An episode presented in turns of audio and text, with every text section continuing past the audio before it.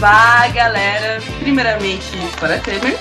Segundamente, aqui é a Luísa Braga e a gente vai começar mais um Lado Black. E cara, meu, puta merda, já vou começar com palavrão. Como eu estou feliz de gravar esse episódio hoje. Esse episódio que foi muito pedido, vocês pediram, pediram de novo, estão desde o ano passado pedindo esse episódio. E vai ser dividido em várias partes, mas eu acho que a gente vai começar hoje a tratar sobre esse tema de uma maneira bem legal. Então, sem mais delongas, deixa eu começar primeiro falando que a gente tá com muita gente aqui, então eu vou apresentar todo mundo, todo mundo aí fica bem empolgado com muita gente mesmo. É, primeiro, o nosso patifa de sempre, né? Obviamente, Rafael Chino. Fala, galera. E os nossos convidados, convidadíssimos, a Mila Félix. Olá, gente. Bom dia, boa tarde, boa noite.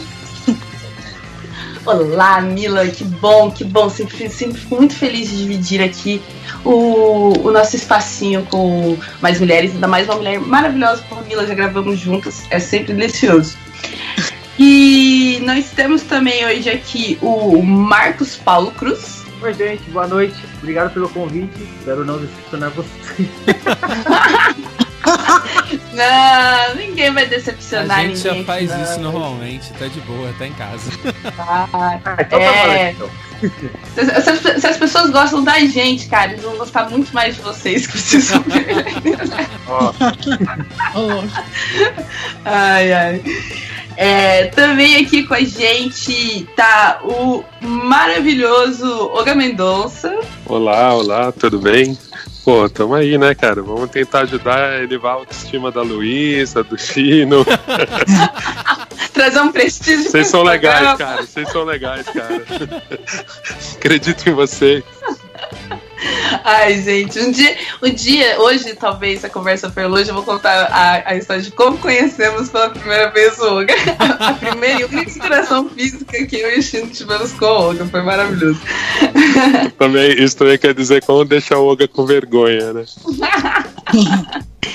É, e também tá com a gente, vamos ver se vai rolar aqui, porque é, nós estamos, estamos gravando em trânsito, o negócio hoje tá maravilhoso. É, nós estamos aqui também com o Douglas Cassiano. Douglas, alô Douglas, vai rolar uma conexão com a gente agora? O metrô vai deixar? Ih, acho que, acho que não rolou não. Ele não estava rolou, não. entre nós há pouco tempo, daqui a pouco ele volta. Daqui a Caramba, pouco. O nosso Manhattan Connection na periferia não rolou, é isso? Exatamente, mas isso mostra Pô, que como mal, nós né? somos.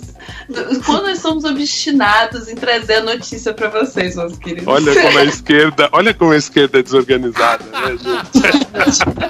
Por isso que esse Brasil não vai pra frente. Não, gente, a esquerda não é desorganizada, ela é orgânica. Ela acontece conforme os Douglas- o Douglas tá avisando que daqui 10 minutos estará entre nós, que ele tá chegando em casa. Olha só, Ótimo, então ótimo, hein? Mas então, daqui a pouco, Nossa, o Douglas fala aí com nós. Ai, ai. E é, ele vai retornar. Dos defuntos e vai, vai voltar para ficar, com certeza. Mas nós reunimos toda essa galera aqui maravilhosa para falar sobre o rap e a nova cena, o que, que tá acontecendo, o que, que tá rolando, quais são os nomes, essa galera que tem botado uma responsa, uns papos irado, eu acho que isso é uma, uma parada muito foda, mas isso a gente vai discutir mais tarde. Então vamos conversar aí sobre o que, que a gente está produzindo, o, qual é a mensagem que a gente está falando, como a gente está produzindo, porque isso também é uma parada muito foda. E esperamos aí que o papo seja muito da hora e que todo mundo curta. Mas, Mas, antes da gente entrar aí na nossa pautinha, é, vamos para os nossos recadinhos de sempre, galera. Olha, nós somos o Lado Black, esse podcast preto, independente, maravilhoso, que tá aqui a duras penas, pagando suas próprias contas, seus próprios servidores, sem nenhum equipamento, porque nós somos pretos, nós somos designers, a gente não tem dinheiro. Então, a gente tá aqui precisando da contribuição de vocês. E existem várias formas como vocês podem contribuir para esse podcast, não só dando dinheiro, porque dinheiro não é tudo nessa vida. Você pode nos assinar, primeiro de tudo, se você gosta do nosso conteúdo, quer acompanhar a gente, assina a gente no seu feed, pode ser no iTunes, no seu agregador para Android predileto, menos no Windows Phone, porque a gente ainda não descobriu como é que faz para as pessoas no Windows Phone ouvirem podcast. Se você quer usar o Windows Phone e não ouve a gente porque você tem um Windows Phone, Fala pra gente como é que isso acontece pra gente poder fazer isso. O Pedro tá ansioso por essa dúvida. É, e além de nos assinar, você pode entrar para nossa patotinha virtual, que é o lado Blackers. Nosso grupo no Facebook está lá aberto, com as suas portas, esperando só você chegar para a gente abraçar você. Tem sido um clima muito amoroso lá ultimamente, inclusive. Tem sido bem receptivo, as pessoas se apresentando, uma coisa maravilhosa. E você pode achar esse link aí no nosso site. E você também pode, haha, contribuir com a gente, ser o nosso parça, contribuir para o nosso, nosso churrasquinho virtual. Nós temos as opções do Patreon e do Padrim. Os links estão na postagem e também no nosso site. Contribui aí pra gente, cara. Cinco reais, um real, é a partir de um real barra um dólar, né? Porque a gente trabalha com dólares e reais. E até, sei lá, 300 reais. Se você quiser, sei lá, sua marca quiser dar 300 reais pra gente, vamos conversar. Que isso? Eu coloquei lá de zoeira, na verdade, porque eu não consigo imaginar um universo em que alguém vai dar 300 reais pra gente. Mas, por que não, né? Que nem o Olga falou. Vamos trabalhar a nossa autoestima. Esse podcast é bem legal e a gente merece esse tipo de investimento para que a gente possa melhorar ainda mais a qualidade do nosso podcast. Porque, no fim das contas, é para isso que a gente tá aqui. Além disso, nós temos o nosso blog, China tem escrito pra gente um monte lá, a gente sempre tenta produzir textinhos além de voz. Estamos aí tentando cada vez mais botar a produção pretinha na rua da internet. Então, se aí da gente, entre no nosso site, ele é bem bonitinho, tem umas capas bonitinhas. Você pode ficar lá se divertindo com a gente.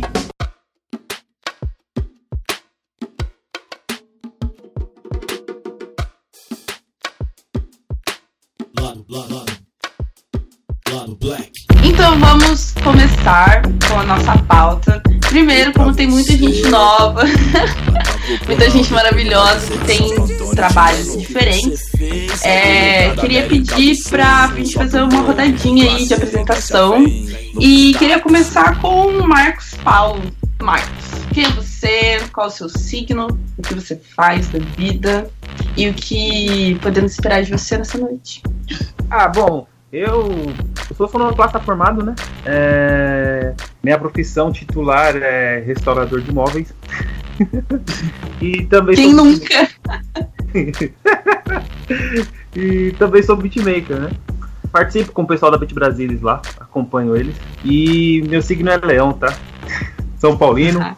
amante da comida, etc. Enfim, é, é isso, né? Ai, ótimo. Cara, eu tô, eu tô muito feliz, assim, porque eu vou. Já, já vou dar o disclaimer agora de que eu sou, assim, aquela entusiasta. Assim, sou bem por fora, mas eu sou uma entusiasta. Eu sou do interior, né? As nossas diferenças são outras. e. Bom, não, não é muito diferente, não, mas. É, em Carapicuba não é muito diferente, não, onde eu tô aqui. Um pouco, mas. Mas, não. A gente tem, Mas rolou né? uma especialização aí. A gente fica muito feliz com essa contribuição, porque eu acho essa parte bem massa, mas eu sou pobrezíssima pra falar sobre isso. Ah, eu sou um pouco é... também. A gente aprende um pouquinho com todo mundo. Sim, Luísa vai aprender muito essa noite. Essa é uma certeza que todos podemos sair daqui com. é... E a Mila, Mila, diga aí quem é você, o que você faz. E o seu signo também. Ah, porque eu adoro saber o signo das pessoas. Desculpa. Você gosta de signo? Então a gente faz um podcast depois só sobre isso, que eu também amo. não, não falem mal do Leonino, tá? Por favor. Não, imagina. Olha, eu sou virginiana, com lua em câncer, ascendente em escorpião. Passada essa informação, é, todo mundo pode me achar aí como arroba milíssima, é o meu alter ego. É, nas redes sociais, que acaba falando também sobre música, sobre militância. É, que hoje em dia eu, eu, chamava de alter ego, mas hoje em dia tá meio que linkado. Eu digo que é um AKA mesmo. Uh, e, enfim, gosto de música, uh, escrevo sobre música. Uma maneira de eu, de eu, de eu continuar linkada a ela, é escrevendo, é pesquisando. E tem um blog, que é melissima.com.br. E também somos aí designers, uh, marketing, marqueteiros, marketing digital, esse pessoal aí das internets todas aí. De, da geração de 1980 e alguma coisa que já é balzaquiana já. Somos nós.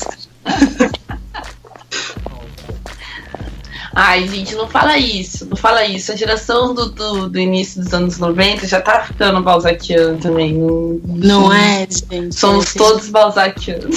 Somos todos. E, e, e, e, o bom é que essa é a melhor parte hoje em dia. É. Exatamente. Isso é, uma, isso é uma coisa boa. Hoje em dia isso é uma coisa boa. Ter mais de 30 aí. Ótimos tempos, ótimos tempos, gosto deles. Melhor, é, podia ser melhor, mas tá caminhando. e o Oga, Oga, apresente-se aí para quem ainda não te conhece. Bem, eu sou a Mendonça, eu sou pisciano, é, eu tenho 38 anos, então eu posso dizer que os 30 é bom, mas os 40 tá parecendo que vai ser melhor, sou otimista. Da hora, diz que é uma prévia. Né? Eu trabalho de formação em design gráfico, mas ultimamente trabalho muito com vídeo, com motion, com direção de conteúdo para música. Principalmente, assim, não para música exatamente, mas a maioria dos meus trabalhos acabam sendo muito com, com música. Uh, também participo de podcasts, participo do Mamilos, uh, participo agora do Ontem. Eu estou cobrindo férias da Camila, que ela está grávida. Licença maternidade, não seria férias. E eu estou fazendo a seleção musical lá também. E acho que é isso, cara. Uh, no rap, eu tive um grupo, que é o Projeto Manada. É, na verdade, o grupo deu uma parada, enfim, quase 10 anos. A gente vai lançar alguma coisa comemorativa ainda esse ano. Uh, e faço parte do coletivo Sistema Negro também, é, que é um coletivo de negros tal, e a gente tem diversas ações envolvendo aí com, com ativismo, com protagonismo negro. Acho que é isso o resumo das coisas que eu faço. Ai, massa! Eu tinha me mutado aqui, caiu no próprio nome. Eu que ficou muito quieto assim, na, falei, gravou. Tá tudo certo. Eu tava quase mandando, copia aqui a P, copia. ai, ai. É... Mas, então, galera, a, dadas suas apresentações, depois o, o Douglas se apresenta também quando ele voltar oficialmente. É, vamos falar sobre essa galerinha que tá aí chegando agora. Ou não. Chegando agora não, mas porque a gente sabe que é um trabalho aí que de, que já vem de um tempo, é uma galera que está em formação já há alguns anos. E, mas há alguns anos pra gente já, já é considerado uma geraçãozinha, né? Eu tava pensando sobre isso, essas, esses choques geracionais estão acontecendo cada vez menos tempo. É, e eu queria que o Olga falasse um pouquinho sobre o que ele tem visto na cena do rap nos últimos anos e que ele tem que, que ele tem visto dessas novas produções, esses nomes que têm to, tomado cada vez mais destaque, você que já, já é envolvido com essa cena há algum tempo já em São Paulo. Bom, que ótimo, né? Eu começar, já começo com o Rojão, mas ó, é o seguinte, eu, eu acho que tem uma coisa que, que me parece muito diferente agora, acompanhando toda a evolução do rap, mais do que os artistas evoluindo, eu acho que para mim foi muito interessante entender quem está pautando quem são os artistas. Isso mudou muito. É, a gente teve um momento uma ascensão dos blogs lá perto dos 2000, até o meio dos anos 2000. O Bocada Forte era um blog muito forte e ele acabava pautando muito. Você entrava lá, você sabia quem era o MC que estava mandando na cena, enfim. Tinha alguma mídia especializada, o Perhaps durante um bom tempo também. Então tinham vários blogs. Agora eu tô achando muito engraçado. Eu, a gente passa muito pelo. Os formadores de opinião. É, no, no YouTube agora fazendo vídeo react. Então, assim, a gente está passando por momentos muito curiosos de de repente o Falatu Z3, que é um canal grande, é, acho que é o Guilherme o nome dele, ele de repente, quando ele fala do Poetas no Topo, por exemplo, que é uma série de Cypher, que é outro fenômeno também que eu quero comentar, quando esse cara cita o artista ou cita a música de um artista, então vai, que cite o vídeo Poetas no Topo, às vezes ele tem mais views do que o próprio vídeo do artista. Então, assim, é uma coisa muito maluca e é muito de agora. E é uma coisa que a gente não tinha antes. Então, assim, pela primeira vez a gente percebe que o selecionador das músicas ele tem um poder imenso, ele tem um poder de influência de falar quem vai ser o cara do momento. Por mais que essa mesma pessoa peça nos comentários para os fãs indicarem o que, que eles querem que passe por essa reação e análise. Para quem ainda não tá muito, não entendeu direito o que, que é esses vídeos reaction, são aqueles vídeos que o cara assiste o clipe numa tela menor e ele vai reagindo ao clipe e depois ele faz uma espécie de análise ou review. É, tem o Faustino Beats, que também é muito grande, tem a Lívia Cruz, que ela é MC, mas também está fazendo, e tem um menino que ele tem um formato bem interessante, não é exatamente um, uma análise só, que é o um menino do quadro em branco, que ele não fala só de rap, mas ele fala de rap também. E tem o Rap Cru, que também é bem legal, também com o Ronald Rios. Então, assim, eu acho que a gente tem esse momento que é interessante. Então, primeiro a gente criou uma mídia diferente no rap, e isso pauta muito o que essa geração vê, e, e o tempo que você fica, que você fica em ascensão, que você fica em destaque. Né? Então, se você comparar com o rap dos anos 2000, você ficava mais tempo em destaque. Né? Uh, o poder da imagem do clipe, principalmente, eu acho que agora é era do clipe, sabe? E o clipe, de certa forma, matou até o EP. Então, assim, é mais fácil o cara lançar o clipe e bombar com singles que tem clipe do que necessariamente ficar trabalhando 10, 12 músicas e lançar um álbum. Acaba que é, eu acho que pela primeira vez a gente está vendo realmente a lógica do single, do cara ter uma música só. Só que agora o single tem que sair em clipe. Uh, outra coisa que eu tinha comentado, vou comentar melhor, são os ciphers. Os ciphers são meio que rodas, né, de, de MCs, eles botam na maioria das vezes um beat que tem algumas variações, convidam vários MCs e esses caras gravam uma música. Agora esses ciphers estão sendo rimados, estão é, sendo, desculpa, estão sendo filmados. Então a gente tem o Favela Vive, que é um dos principais canais do YouTube, o Rapbox, que produz muita coisa, e o Poetas no Topo. Eu tô falando dos principais, eu vou. Eu tô falando muito do recho, do recho Rio São Paulo. Óbvio que cada estado tem um cypher em ascensão. Então, assim, eu vou tentar falar mais do que eu conheço mesmo. Mas eu não quero ignorar porque eu sei que tá rolando isso em todos os estados. Última coisa que eu vou falar, depois eu passo o microfone. É, eu tô achando muito interessante também, além da, de realmente é, um peso das meninas no rap, não só as meninas no microfone, mas também eu acho que é a primeira vez que realmente é natural a gente ver muita mulher como fã de rap também. Então acho que o rap já está perdendo um pouco essa característica de ser uma coisa masculina. Não de ser machista, mas de ser masculina.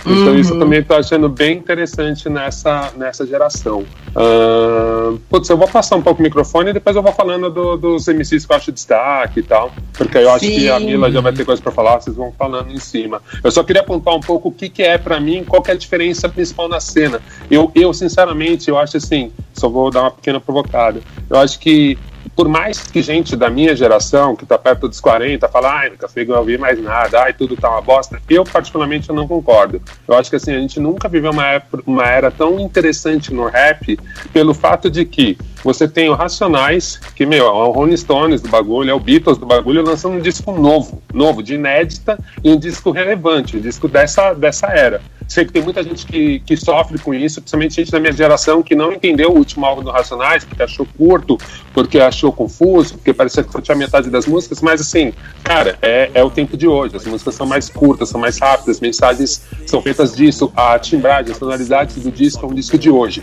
Isso é muito legal, sabe? O Rolling Stones não lança um disco novo. Lança um disco velho, até quando ele bota inédito é velho. Na MPB, a gente vê que os artistas da MPB eles não conseguem se renovar muito. Fora uma outra coisa do Caetano tal, você vê que ainda é muito velho. O rap é muito interessante, que a gente tem, tipo, desde o Rafa Moreira, sabe? Tipo, você tem uns personagens muito malucos, muito novos, muito fresh, junto com os caras das antigas que estão lançando produtos novos. Então, assim, eu acho que quem fala, ah, o rap tá uma merda, eu acho que não tá procurando direito, tá procurando no lugar errado. Tem muita coisa legal. Obviamente que tem muito lixo, porque tá muito fácil você subir um clipe e fazer barulho, né? Em teoria tá uhum. tá muito fácil. Mas eu acho que às vezes eu sinto uma certa, uma certa mistura, uma certa confusão com saudosismo e análise da cena, sabe? Eu acho que às vezes as pessoas não têm mais paciência para ouvir a estética do rap de hoje em dia e aí eu acho que vira uma, uma análise que é muito pessoal. Mas, gente, é só uma provocação, pode discordar. Não, vamos, vamos, adoramos provocação aqui. É, alguém gostaria de responder a provocação do Oca? ah, eu não vou responder a provocação dele, não, mas eu vou complementar com o que ele falou. É, e faz bem sentido, é o que o Logan mesmo disse. É, eu também sou dessa geração aí, meio dos anos 90 pro começo dos 2000 e exatamente o, acontece muito é, de o pessoal questionar a sonoridade de algum gênero de alguma galera que tá chegando agora simplesmente pelo fato de ter vivido uma época anterior e ter sido aquilo. E é como ele citou no caso dos Racionais. É, ele, eles poderiam fazer música lá de 5 minutos, 6 minutos, porque os caras já estão estabelecidos, tem os discos que tem. Mas os tempos mudam, né? E o ano vem correndo. Então eu, eu achei muito legal quando eles fizeram o, o disco, o último disco deles, e, e vieram para os dias atuais. Eles não vieram com Sobreviver no Inferno, não vieram com nada como dia após outro dia. Eles vieram pro diálogo, porque o meu, meu primo, ele ouvia Racionais quando ele tinha 20 anos, eu tinha 11. Entendeu? Eu cresci ouvindo os Racionais desse período até a minha idade hoje, que é 37 anos. Eu nem falei minha idade para vocês. E quem acompanha como é que tá todo esse processo, alguns, tem esse feeling de entender que estamos no século 21, estamos em 2017 e tá tendo muita coisa nova e o pessoal tá acompanhando aí. Então, não, não faria muito sentido os Racionais fazer alguma música de 6 ou 7 minutos para entrar numa rádio. Hoje é inviável. Hoje não tem como. E também tem é, a nova geração. Então... Marcos, nem, e, e, eu acho também, cara, que nem pra entrar numa rádio. O Racionais não tá querendo entrar na rádio. Sabe? Tipo, é isso, já mudou. Você tá disputando a atenção do cara no YouTube. Você tá disputando com o vídeo do Minecraft, saca? É, é assim, cara, para com essa coisa que a gente tá disputando música com música. A gente tá disputando atenção, cara. Então, assim, as revistas estão sofrendo porque elas estão lutando contra vídeo, saca? Tipo, é, é muito louco, assim, as pessoas tentam ficar comparando ainda com coisas que são o mesmo meio. Mas já mudou, cara. Nossa atenção está sendo disputada o tempo inteiro. Desde o WhatsApp é uma das mídias que mais rouba atenção. Se você parar pra pensar. É Quantas vezes você não para de, de, assistir alguma coisa, de ouvir alguma coisa para responder rapidinho uma mensagem no WhatsApp? E é isso que eu fico pensando, sabe? Eu acho que é complicado a gente empobrecer nosso conteúdo para ganhar a atenção de todo mundo é bem complicado. Você tem que ser muito inteligente para conseguir fazer. Mas, velho, não tem. É, assim, me parece muito claro hoje em dia que você tem que ter um poder de síntese. Porque senão você perde, perde essa galera. É a coisa uhum. do imediatismo. Você tem que dar isso rápido para a pessoa. Ela não quer perder muito tempo com, com aquilo. Então é onde entra essa coisa do de passar a mensagem rápida, a coisa da coesão, né? Você passar uhum. toda aquela proposta de uma forma bem coesa, concisa, que a pessoa possa entender. E para mim não ficar entendendo muito, porque eu falo demais, sabe? É, eu acho, eu tô achando hoje muito interessante, porque a gente, hoje estamos em 2017 e se a gente olhar, acho que foi gol do Corinthians, teve Rojão aqui. é, Começou, acho que tá começando o jogo. É, não tem jeito. Aqui é dividido. Gaviões, independente. Então, de 2017, se a gente pegar em retrospecto de 2017 a 2007, muitas pessoas que hoje estão aí em evidência, junto com a galera da nova geração, como o próprio Rafa Moreira, o pessoal falou, o Olga falou do Rafa Moreira, esses dias eu já vi gente falando sobre, acho que, que possivelmente o Rincon Sapiens vai fazer uma parceria com ele, alguma música ou coisa assim. Não sei se é isso exatamente, vocês me corrigem se eu estiver errado. E, e é aquela coisa, o pessoal torce muito o nariz, os mais antigos ou os mais velhos. Torce o nariz por, por a pessoa ser nova, ou por ter mais view, ou por simplesmente não gostar, ou não fazer análise da, do som do cara, entendeu? Então hoje, hoje tá tudo muito rápido e toda essa galera que tá chegando entre 2007 e 2017 é, já tava trabalhando ali, né? O caso do Rincon Sapiência, que já, já fez algumas coisas com simples.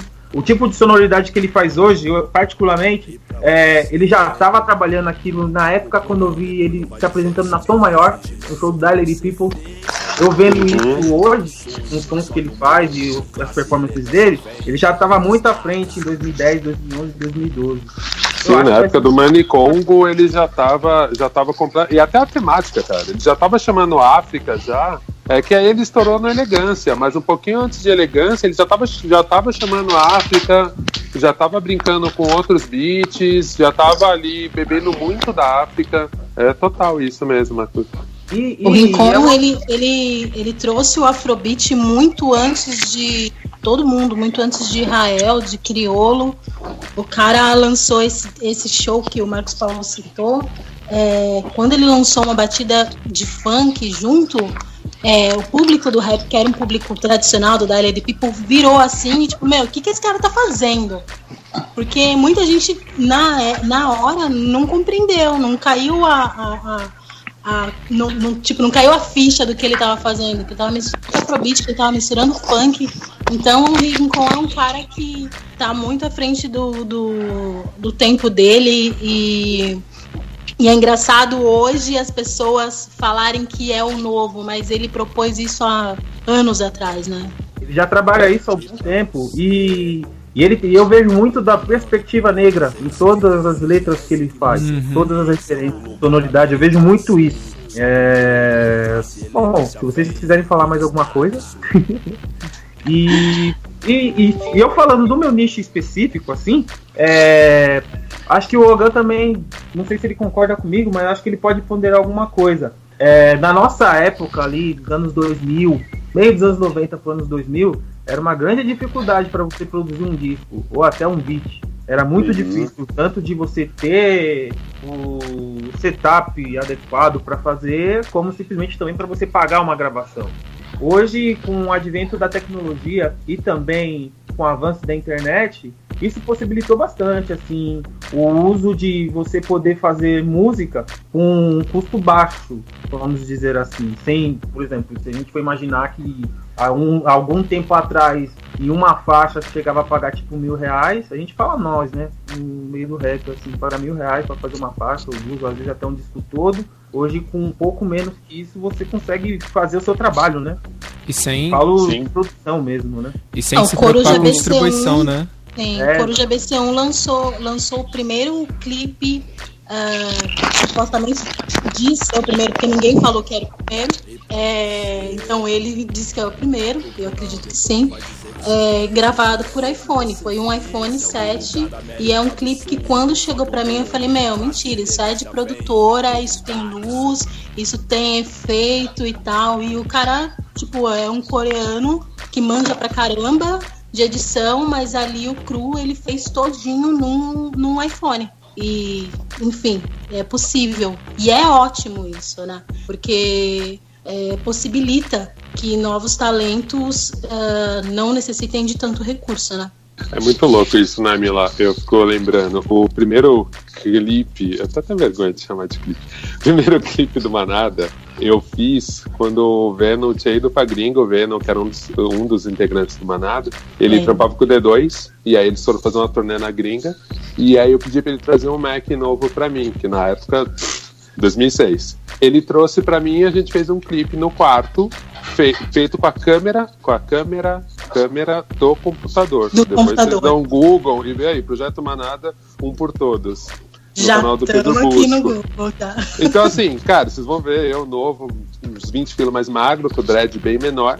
E assim, cara, o rap sempre fez isso. A questão é, nos Estados Unidos era mais barato o cara comprar um par de backups ou uma MPC do que montar uma banda inteira, né? Aqui no Brasil já era meio engraçado, porque assim, isso é uma coisa que eu nunca entendi muito claramente. Marcos, depois você vai poder opinar sobre isso. É muito louco, porque uma, uma MPC, às vezes, era mais caro que você comprar uma bateria lixo, um baixo e uma guitarra Janine, sabe? Mas a gente queria ter muita sonoridade dos gringos. Só que realmente, o valor da MPC naquela época era absurdo. Hoje em dia, os softwares foram melhorando. Os beats que eu fiz pro Manada, eu nunca tive uma MPC. Eu fiz no Reason, tudo cablitado, e depois a gente gastava uma grana para ter uma master boa, para ter uma mix boa para tentar salvar aquilo. Hoje é muito interessante, porque é, para ficar bom. E aí, assim, hoje em dia eu fico vendo, assim, que já mudou muito por causa do preço das coisas terem baixado e principalmente pela troca de informação. Assim, tem muito tutorial na internet. Então o cara consegue dar muito truque. Assim, o lance da imagem do iPhone, como é a área que eu trabalho, é muito louco, né? Porque não é difícil. Realmente tem um filme inteiro feito no iPhone 5, que é o Tangerine. O cara fez um filme inteiro no iPhone. Então, assim, realmente é, é muito engraçado quando a gente fala como é muito surpreendente. É muito surpreendente o resultado que o menino chegou ali, mas não por causa da câmera. É para um moleque é muito bom de edição e movimento. Porque realmente Sim. a câmera do iPhone, ela não perde para muita câmera. A única coisa que entrega, que é a câmera do iPhone 7 Plus, é ela não desfoca o fundo. Então tudo fica em foco. Mas, uhum. se você usar uma Osmo ou se você usar mesmo uma GoPro, também vai acontecer isso. O drone faz isso, se não for um drone muito profissional. Mas o drone que a maioria das pessoas usa também faz isso, ele deixa tudo em foco. Então a sagacidade, eu acho, ali, principalmente daquele clipe do Coruja BC1, BC1 é, é justamente o lance assim: o moleque que filmou é muito sensível e o Coruja, ele, a, toda a atitude dele, o movimento dele tem muito a ver com a música e com o ritmo. Então, assim, quem editou, editou muito bem. Mas é muito louco a gente pensar nisso, só que, assim, cara, a matéria-prima do rap ainda é a expressão pessoal do MC, é a acessibilidade de quem capta. E essa é a coisa mais bonita do rap sempre. Ou da música negra sempre, né? Os negros, mesmo nos Estados Unidos, no Brasil, a gente sempre teve o pior equipe. Sempre teve pior equipe. Então, assim, é, é muito louco, assim, a gente sempre, pelo perrengue, conseguiu dar um jeitinho e criar uma coisa nova. O jeito que o funk no Brasil foi feito, né? Tipo, era muito louco, principalmente o funk, cara. Era mais tabajara que o rap. E aí. Mas, Fala, fala. Não, não, eu, é, era só complementando. Eu acredito que, que essa questão de, de, de musicalidade e emoção é muito.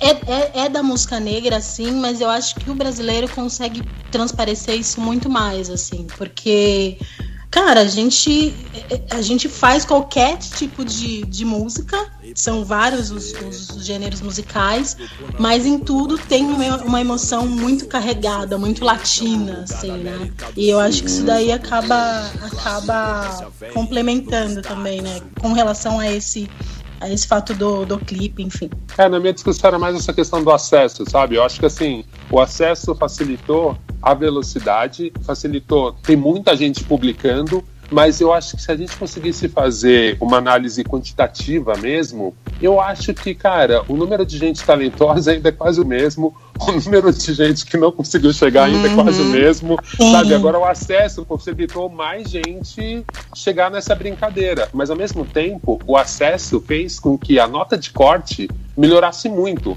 Então hoje, eu acho que na minha geração, só de você conseguir gravar, você já era alguém. Só de você conseguir já. gravar mais ou menos, já era alguém. Agora, uhum. velho, como tem muita gente rimando, eu vejo que assim, essa disputa tá muito acirrada. Eu vejo isso principalmente nas MCs mulheres. Porque antes, não que, não que é, eu acho que como o filtro do machismo era muito maior, para uma menina chegar ali já era incrível. A gente já considerava foda. Não, já é foda sabe? Tipo, mas eu acho que ainda na cabeça da maioria dos homens tinha um lance assim, ah, pra mim ela rima bem. Agora não tem como. Tipo assim, ou as minas são pra homem elas rimam bem, sabe? Acabou essa coisa do gênero. A mina tem que ser boa e pronto, tem que ser uma boa MC. Já, já tipo, quebrou uma barreira, porque aumentou tanta nota de corte para as mulheres quanto para os homens. Eu tô falando muito de, dessa questão de ser MC, né? E eu acho que para os beatmakers, de certa forma, também. Hoje em dia já tem um monte de golpe que a minha geração dava, tipo, usar uns puta sampler na cara, que hoje em dia, se o cara subisse no YouTube, cai na hora. Se o cara for subir no Spotify, cai na hora a música dele né? O, o, algoritmo detecta que você pegou um pedaço muito grande da música e não mascarou e não picotou direito. Então é muito louco, assim. Por isso que eu volto a dizer, é, eu acho que o rap melhorou muito, apesar de uma galera muito saudosista e nostálgica achar que não. Cara, ficou muito mais difícil agora, né? Hoje exige não. muito mais. Hoje e o rap. Pode falar, mano. Primeiro você. Não, não. Vai, fala, Marcos Paulo. Tá bom, vou falar. É, a gente vai e, ter uma intimidade entre uma, uma, intimidade de irmãos aqui, tá? Vocês não reparem, não. Tá, tá tranquilo. tá todo mundo em casa. Hoje, para um beatmaker, existe muito mais. É, por causa dessa questão do algoritmo que já cai a música que você usou lá. Então hoje exige muito mais da criatividade do beatmaker para cortar um sample ou usar filtros ou até misturar efeitos. Ah, eu vejo isso sempre assim. Vejo muita gente reclamando. Acho que até no Instagram agora cortam sample que aparece lá. Teve gente que já foi pego com isso. Isso é muito legal. Porque exige do beatmaker pesquisar mais, desenvolver mais no seu som, né? É. Coisa que na nossa época a gente não tinha muito, né? A gente tinha que ir ou atrás dos primos DJs, né? Ou na galeria. Né? Dependendo do grau de financeiro de cada um. Ou ia na galeria, ou esperava um amigo que tinha a revista Source pra ouvir, pra ler ou via alguma coisa em relação à MTV, no Yo no caso. Hoje a possibilidade aumentou bastante, assim. Mas também, hoje, com, a, com o advento da internet de ter muita gente aparecendo e fazendo trabalho, hoje, para você se destacar, você também vai ter que trabalhar muito mais. Porque antes, na nossa época, tinha 20 ou 30 que você tinha que disputar. Hoje, se a gente colocar na internet, acho que dá 30 mil, 300. Uhum. e em cima disso aí, queria propor aí um questionamento. Aqui se sentir mais, mais à vontade aí para responder primeiro, porque acho que todo mundo vai dar um pitaquinho depois. Porque é bem engraçado pensar nessa questão do. Tipo, retomando mais ou menos tudo que foi discutido, de quem que tá é, gestionando esse conteúdo, digamos assim, dizendo quem que, tá, quem que é massa, quem que não é, quem que tá dando e quem não tá dando visibilidade, que nem o Olga falou. Obviamente isso mudou de mãos, então tá bem mais voltado para um eixo fora do mercado tradicional, né, que a gente estava acostumado até agora. Isso é uma mudança bem importante.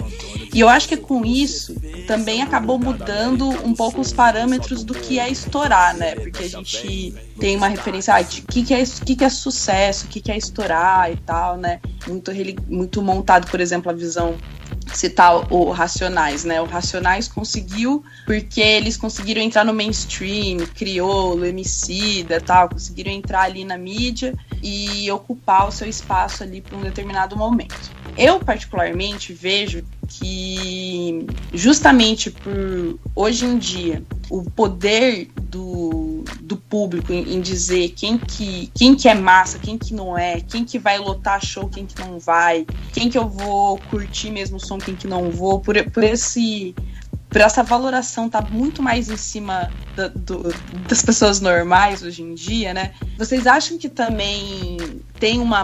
A gente devia pensar aí numa mudança de parâmetro no que é fazer sucesso ou não, né? É. é Depois só queria complementar uma parada. Foi mal. e, e, e, pensar nessa galera que realmente tá fazendo um puta de um sucesso, assim, porque eu não sei, eu vejo eu vejo rappers como o Rincon, por exemplo, e, e eu acho ele muito foda, tipo, muito, muito, muito foda em, em, em vários quesitos, assim, pensando que eu acompanho de longe, tipo, não tô conseguindo um show do cara, por exemplo, né? Mas é, eu acho ele muito foda, um, um, um som que, que revoluciona muito o que a gente vê assim, em termos de, de rap, que é um, um som inteligente, rico, sabe? Mesmo. Só que ao mesmo tempo eu não vejo ele chegando na, na mídia tradicional, como, por exemplo, para pegar um exemplo mais próximo da gente, o Emicida e o, e o Criolo entraram em determinado momento.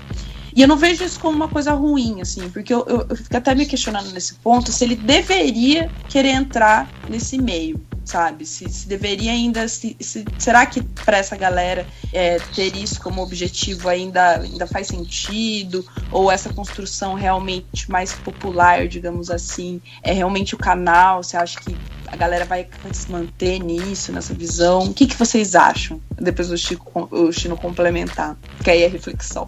É, é só para complementar essa questão da que foi citada da mídia, que eu também sinto curiosidade. É, como tem sido feita essa até essa um tanto quanto essa seleção, a percepção de vocês, tipo, o que que a mídia considerava dava foco, tá ligado? O que que a gente tem de mudança nisso desses novos canais, tá ligado? Se a gente consegue ter uma coisa, vamos dizer assim, um pouquinho mais democrática, sacou? E não tão é, só imposição um tanto quanto midiática, tá ligado? Gente, só primeiro, queria dizer que eu voltei, ah, tá? Opa! Você ouviu essa pergunta? Opa! Não, na verdade eu tô aqui quieto faz um bom tempo, na verdade. Eu cheguei na hora que vocês estavam falando do Rincon, de África. Como tava muito legal, ah, eu não quis interromper. Mas, Mas Douglas, é, aproveita que você voltou, se apresente, diga o seu signo e responda a pergunta. diga o, que, o seu signo que você já faz chega e responda a pergunta. Já. já. chega com os dois pés no peito já. Bola na fogueira, vamos lá. É, eu sou Douglas, eu faço muitas coisas, dentre elas eu fotografo, faço grafite e de dois anos pra cá eu me aventurei a fazer rap. Pois é, me aventurei a rimar, tô gravando umas coisas com a alcunha de Saravu.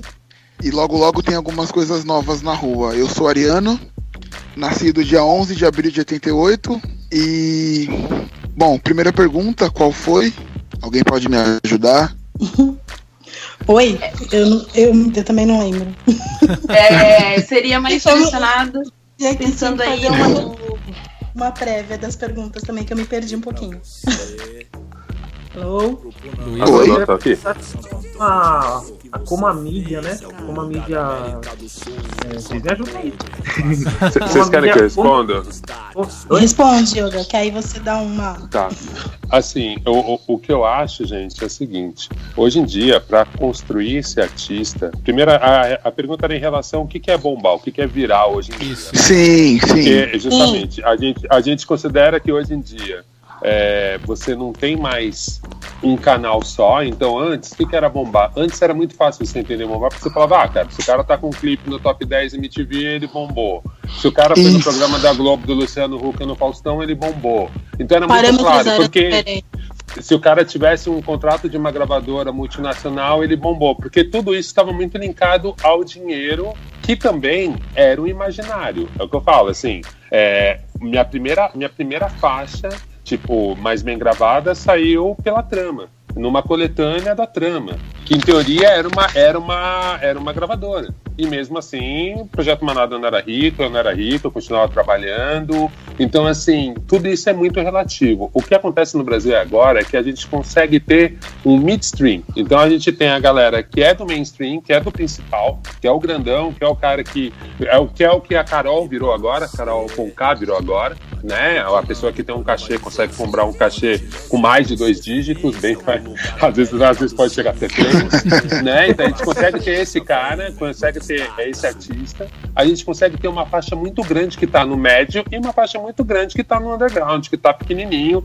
que está trampando no McDonald's, que está trampando em qualquer outra coisa e faz um som e vai batalhando, que é a grande massa disso. O que acontece só, e que eu acho que talvez confunda muita galera hoje em dia, é que assim, existem vários meios. E existe também uma outra coisa, que é uma coisa que é o fenômeno das redes sociais. Então, assim, a gente consegue atingir sucesso muito mais fácil hoje em dia. Então, assim, Sim. muitas vezes o moleque tá vendo um cara, eu vejo isso muito mais com o youtuber, por exemplo. O cara vê o YouTube e acha que o cara é rico. O cara, meu, cara, pra você começar a ganhar dinheiro no YouTube, você tem que ter mais que 100 mil views. Tipo, pra você começar a ganhar 100 dólares, menos que 100 dólares, sabe? Então, tipo assim, velho, não. Se o cara tem 20 mil seguidores, ele ainda não vive disso praticamente. Então tem muita coisa. O que eu acho só que é isso. Primeiro você tem que levar em consideração tudo isso. Eu não acho que bombar necessariamente está linkado só com grana. Eu acho que bombar, no meu conceito muito pessoal, é você conseguir realmente fazer um som. Hoje em dia tem independência muito legal, então eu vejo muito pela história do Rico da Lassan, que é um artista que eu comecei a trabalhar com ele bem no começo e acompanho a ascensão dele, assim. É, é muito louco, porque ele tem uma liberdade hoje em dia de rimar o que ele quer rimar, sobre o que ele quer rimar, e ele consegue realmente não ter que ter outro tipo de trabalho para pagar as continhas básicas, que é um aluguel num lugar bacana, mas assim, não tá rolando uma puta ostentação que tem no funk, por exemplo. Então, até uhum. essa lógica de bombar é muito diferente de estilo para estilo, né? No rap já tem várias gradações, mas eu acho que basicamente é, se o maluco consegue se sustentar e principalmente ser reconhecido como bom, como grande no meio dele, para mim isso é bombar. Porque às vezes tem um cara que tem grana, que tá lá em cima, mas não é reconhecido entre seus pares que eu acho que é um pouco o caso do Costa Gold, assim. Eles em número, eles estão bombando, muito. Ele, muito, eles fazem um show, então acho que eles conseguem provar. Se o cara abrir a tabela de Excel, talvez você falar, ah, realmente, os malucos são grandes. Mas eu não sei se eles têm o respeito de toda a cena. A, a, a impressão que eu tenho é que não. Então eu não sei se isso é bombar exatamente, sabe? Porque aí eles acabam indo mais pra música pop. E aí pro rap talvez não considere bombar, mas é um artista bombado. Caso que acontece com o Projota, ou até a Carol, em algum nível, que gente que já não considera mais rap. Então, também é muito relativo isso, sabe? O Rael é, é, é gigante, ele é gigante, para uma audiência que não é só do rap. O crioulo transcendeu. Então, puta, bombar é sair do rap, sabe? É isso que eu não entendo, às vezes, quando uhum. que eu fico pensando muito, porque a lógica, eu concordo com o Chino fala, eu acho que eu, eu acho que Chino realmente não é o caminho só ao mainstream. Não quer dizer que você bombou porque você chegou no mainstream. Mas ao mesmo tempo, se você também não conseguir viver da sua coisa e só ter o respeito da galera, que foi um pouco que, o que ferrou a geração freestyle. Então, assim, na geração freestyle, que eu considero uma pouquinho antes de agora, né, do, do Rashid e do Projeto Demicida, teve uma galera que se perdeu ali, porque os caras ganharam um reconhecimento na rua, porque eram os mestres do freestyle, mas nunca conseguiram gravar uma obra, uma música direito, que tivesse rima consistente, que você não tivesse só aquela energia, aquela, aquele monte de, de, de habilidades do freestyle, sabe? Então acho que isso é importante, assim, você conseguir conciliar tudo isso, né? Tipo, para você conseguir esse respeito, e aí sim eu consigo dizer, ah, esse cara bombou. Para mim, o Partião é um dos maiores exemplos de um cara que bombou e ao mesmo tempo ele tem um status, por mais que ele seja conhecido, né, né ele tem um status de midstream, de, de até underground para algumas cenas. Mas quem é do rap e respeito fala, mano, esse maluco é o maior monstro. então isso é muito relativo. Exatamente. Verdade. Eu acho e que ainda... esse, esse, essa, essa questão de bombar ou não bombar é, se perde muito no rap por conta do público.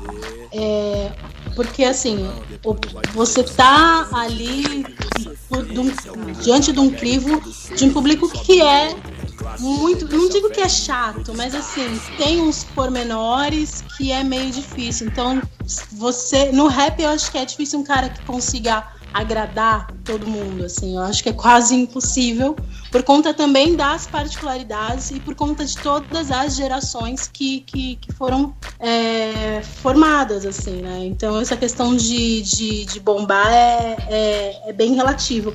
E ainda tem essa questão ainda da, da moral, assim, do cara dentro do rap, né? Que é o, o, o exemplo ótimo que o Olga citou é, é o parte 1. Respeitadíssimo por, pela a, a, nova guarda e também pela, pela velha guarda. Enfim, eu acho que bombar, pelo menos dentro do rap, para o público do rap, é muito relativo.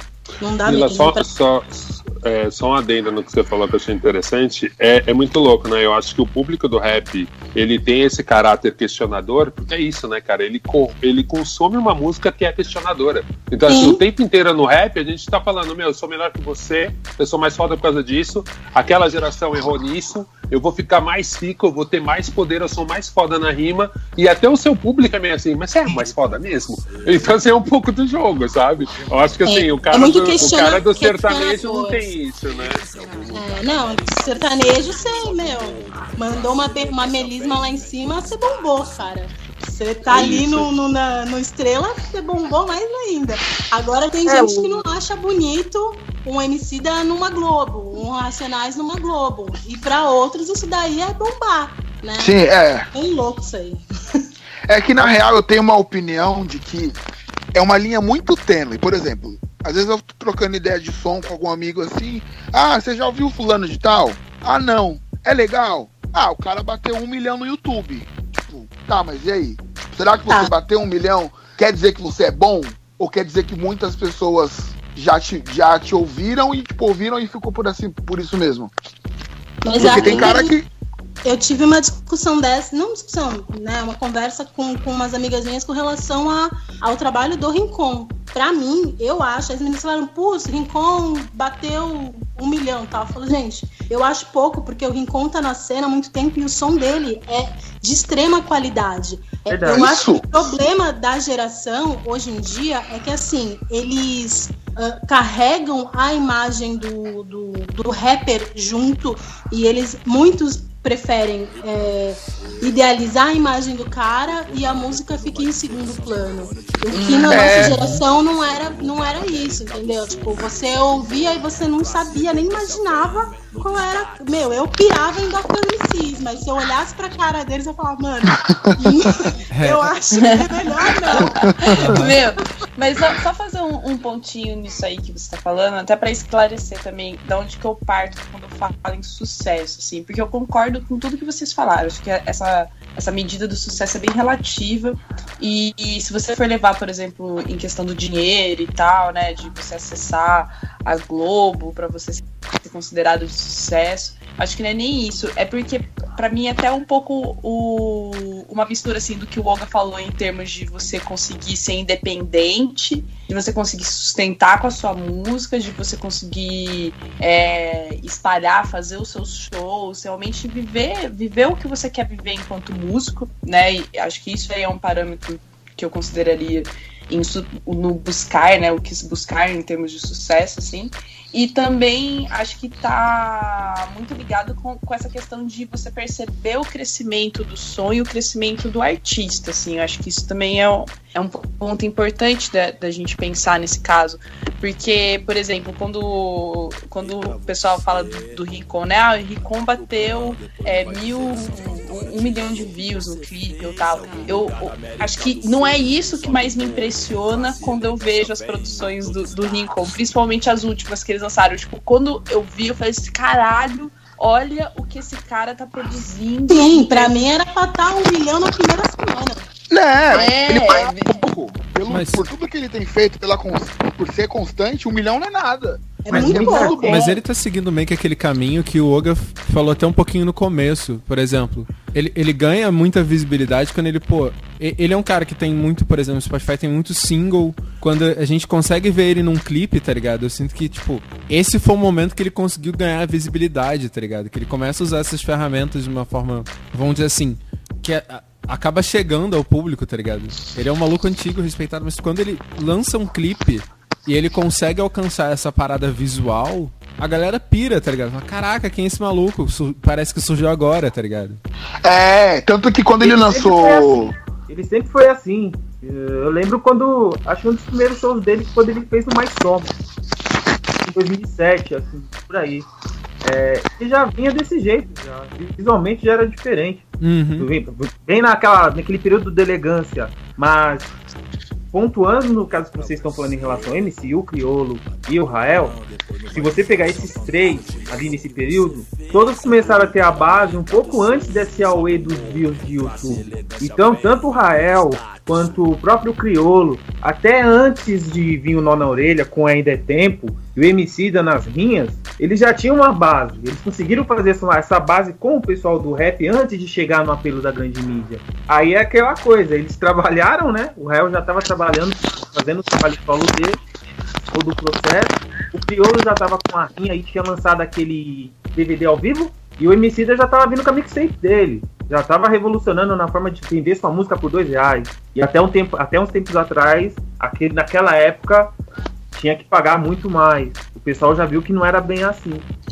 E então esses três começaram a fazer essa base nesse período. Quando chegaram na TV, foi aquela coisa que a gente chama do crossover, né? Aí eles atingiram a massa. Então, eles têm a visibilidade da Globo, da MTV, da Multishow e tudo, mas eles têm a base a base aqui, tanto na periferia como no centro. E os discos são excelentes. Então acho que foi bem essa, essa soma da base no começo, aquela caminhada do, do começo, a fazer o disco bom e tá na hora certa, no momento certo e trabalhar. Eu acho que agora é a vez do Rincon. Só que o Rincon tá fazendo desse jeito também. Ele teve entrevistas na, em jornais também, né? Jornais, revistas e tal. Então é. é o, hoje é, o pessoal fica muito confuso quando vê esse tipo de base nesses quatro que a gente vê sacando, com a galera que tem mais de um milhão de views aí, que não tem nenhum, ou dois anos, ou três anos. Então hoje, é. eu confesso que eu mesmo fico muito confuso é, com essa coisa tipo de sucesso, porque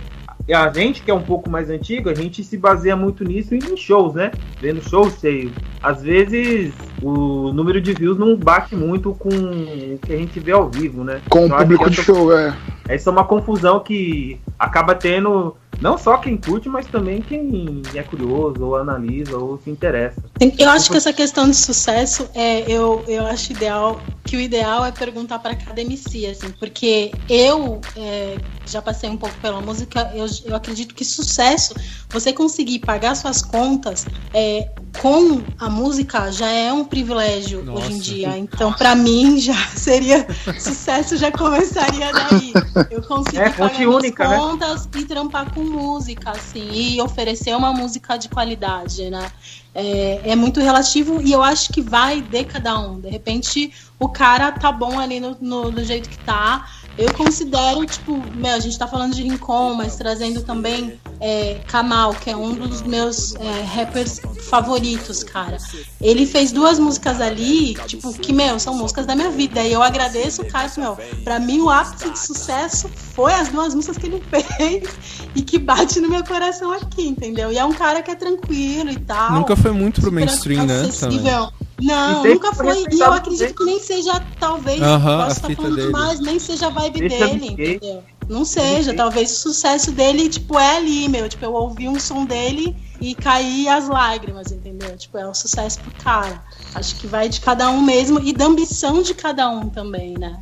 É que essa galera que é nova, é, os valores são diferentes né? Então, tipo assim, eles querem tudo que tudo que seja visível, assim. Então, eles querem que tenha views, eles querem que chegue é, recebidos na casa deles. Ah, o que interessa para eles é isso, tipo, é o rolê. É, não, eu, não, eu, não, eu não gosto de falar, tipo, em geral, mas é, eu acredito que essa questão está muito vinculada aos valores das pessoas também. Estética, é, visibilidade, né? Eu só queria complementar um pouco esse monte de coisas que vocês falaram, cara.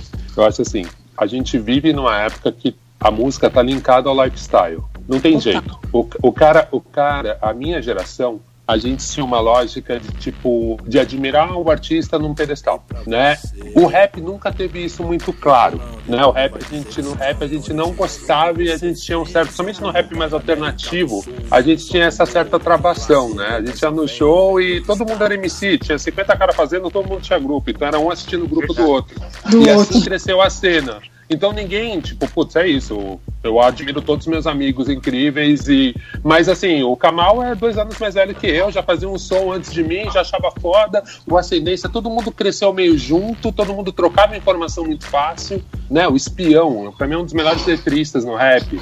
Sabe, tipo, todos esses caras, os meninos do Elo. Então, assim, era uma outra lógica, né? Essa questão do lifestyle, eu acho que ela só não tinha força porque os meios eram muito toscos. Não era que a gente não queria, entendeu? Eu acho que a gente tinha a mesma coisa, porque é uma coisa que eu acho que é até da juventude e tal, né? Então, acho que, assim, pouca gente tinha clareza de, de, de entender essa lógica, de entender ser um artista independente. Eu lembro que pouca gente tinha essa clareza, cara. E quem tinha essa clareza, muito, eu conversava muito com o Munhoz, mesmo com o Kamal, mesmo com o Patinho, com essa galera de São Paulo aqui, mesmo com os meninos do Rio, do Quinto Andar, que eu acho que eles foram os, os maiores difusores dessa questão de transformar, de tentar trazer um pouco desse underground para o mainstream. É, o D2 com o disco Tira Onda foi o cara que fez essa transição, que levou uma galera para cima, foi o cara que falou, velho, olha isso aqui, ó, essa é a renovação do rap. E levou com ele, subiu com ele. O Kamal acabou fazendo isso muito com uma geração, toda a geração do Simples, e o Rincon tava ali junto com os meninos do Simples, então era mais uma das crianças gênio que tava ali. Então, assim, eu acho que tem toda uma questão.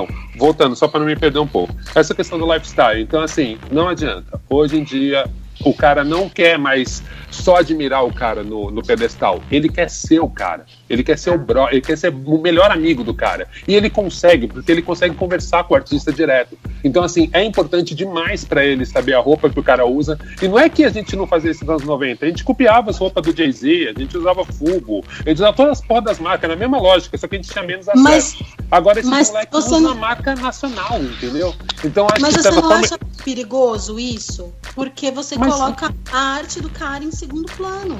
Não, mas sabe o que eu acho? Eu acho que a arte do artista é tudo. A arte do artista é tudo, não é só a letra, não todo. é só a música. É lógico, eu, eu, é, é, eu, eu, confirmo, eu, eu, eu penso muito nisso, sei lá, né, estudando arte. Eu lembro que a primeira vez que eu fui numa, numa, numa exposição de arte contemporânea, tal, com a escola, no segundo grau ali, fazendo técnico e tal, eu, né, provocador, engraçadinho, voltei falando, porra, mas também, Cli, olha o trampo do Cli, fez umas minhoquinhas lá, não sei o que, isso aí eu também faço. É, é, é, a coisa mais rasa que a gente fala em artes plásticas, sempre é uma piada recorrente. Eu lembro que um professor meu chegou e ele foi falando, falando assim, cara, você tem que entender uma coisa. Se você entra numa galeria branca e tem um tijolo ali no canto, sim, o pedreiro podia ter levado o tijolo? Podia. O pedreiro podia ter pego um tijolo. É muito legítimo o pedreiro usar um tijolo e esquecer um tijolo na galeria. Mas se um artista plástico botou lá, isso é arte. independente se você saiba qual que é a intenção, né, é um artista plástico, o material de trabalho dele, ele tá provocando, questionando. E eu acho que, de certa forma, a gente separou muito isso da música. E eu acho que, principalmente o rap, cara, eu acho que ele tem muito essa coisa, né? O carisma, o jeito de se vestir. Cara, sério, eu falo isso, eu vou falar uma coisa muito polêmica, muita gente quer me matar quando eu falo isso. Mas, cara, o Sabota, se você pegar só a letra dele e ler, eu não acho nada genial. Agora, assim, eu lembro que era um cara que as pessoas ficavam assim, como assim? Você não gosta de sabotagem? Eu falei, cara, tipo, ele, ele fazia shows, eu morava, morava no Ipiranga, e a namorada dele morava no Tancredo Neves, perto de casa, numa, numa favela ali perto.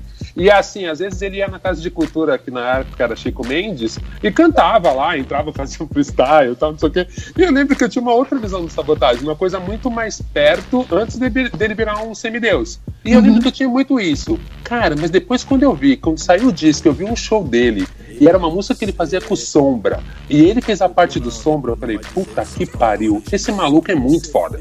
Porque realmente transcende só a letra, só o verso, só a voz. É tudo, é atitude, é a pessoa. É aquele lance que o rap tem muito, que eu falo que é o fator maloqueiragem. Tem uns caras que não é uns puta MC, mas o maluco entra no lugar e fala assim: esse filho da puta é o mais maloqueiro daqui. Sabe? Eu acho que o Sabota tinha isso. É a mesma coisa de Sonegão, do, do, né? Sonegão, pra mim, é uma música que eu falo assim, cara, por que, que eu amo tanto esse som e acho esse som tão perfeito? Porque, assim, ele realmente, liricamente, ele não é o mais incrível. Mas, mano, você vê o Rap Hood cantando Sonegão, é, é tudo, sabe? É por isso que às vezes eu acho que é meio difícil de separar.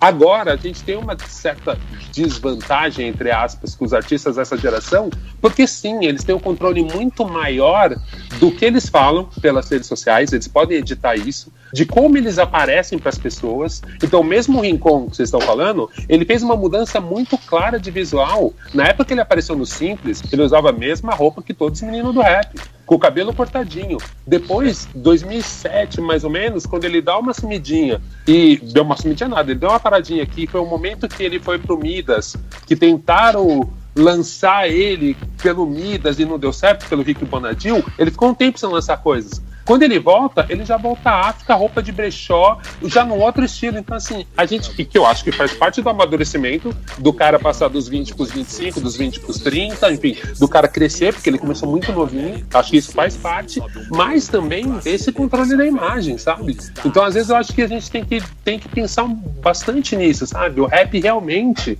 Uma das coisas mais interessantes no rap é que a expressão, principalmente a expressão corporal, conta pra caralho, assim, conta Ai, muito. Então, assim, o, o, que o rico é, é muito porque o rico consegue controlar a imagem dele completamente ele tem uma noção. Porque ele é formado, né, em, em estética, enfim, é, ele tem uma noção, ele consegue controlar muito a imagem dele. E isso é foda, sabe? Isso é muito poderoso. E isso é do MC. A Carol, a Carol, a Carol com K, cara, putz, quando ela tinha o, acho que era Gamenon, a banda dela, quando a gente foi fazer show em Curitiba em 2009, a Carol já tinha um grupo de rap. E ela tinha uma roupa, que era a roupa das meninas de lá, que era muito tranquila. Cara, depois que ela passou pelo processo de lançamento do disco, quadrica tal, não sei o que, que ela começou a se ligar mais estética, é outra coisa. Mudou além da sonoridade, foi a imagem também. Então, assim, a gente não pode separar isso, ainda mais falando do rap de agora ou falando da música pop dessa geração, sabe? Sem dúvida. Complementando o que o Fioga falou, é, e era bem isso mesmo. Eu, eu lembro quando eu tinha trabalhado na produção do pessoal da organização Xiita, nos shows era bem isso. Era, a gente trabalhava muito a estética. Era 27 caras, 9 de amarelo, tinha uma garota MC que rimava, tinha mais três vestidos com roupas de guerra, outros com roupa azul. E ainda, ainda tinha mais uma. Ainda tinha uma máscara que aparecia do fundo do palco. Então tudo isso impactava. Tacos de beisebol para cima. Isso isso chama a atenção do público mesmo. A estética é tudo. Tomando com a música boa, quem segura. Eu lembro que. É, é, é, é, não, meu único ponto é esse, que nem é uma discordância exatamente, mas é mais um complemento de raciocínio da Mila, é isso, assim. Eu, eu não acho que a gente está perdendo que, o, que, a música está perdendo atenção. Eu acho que o artista está ganhando uma atenção como todo. Agora, óbvio, hum, para mim, me pega muito, ainda é para mim um, o que mais me atrai é o liricismo.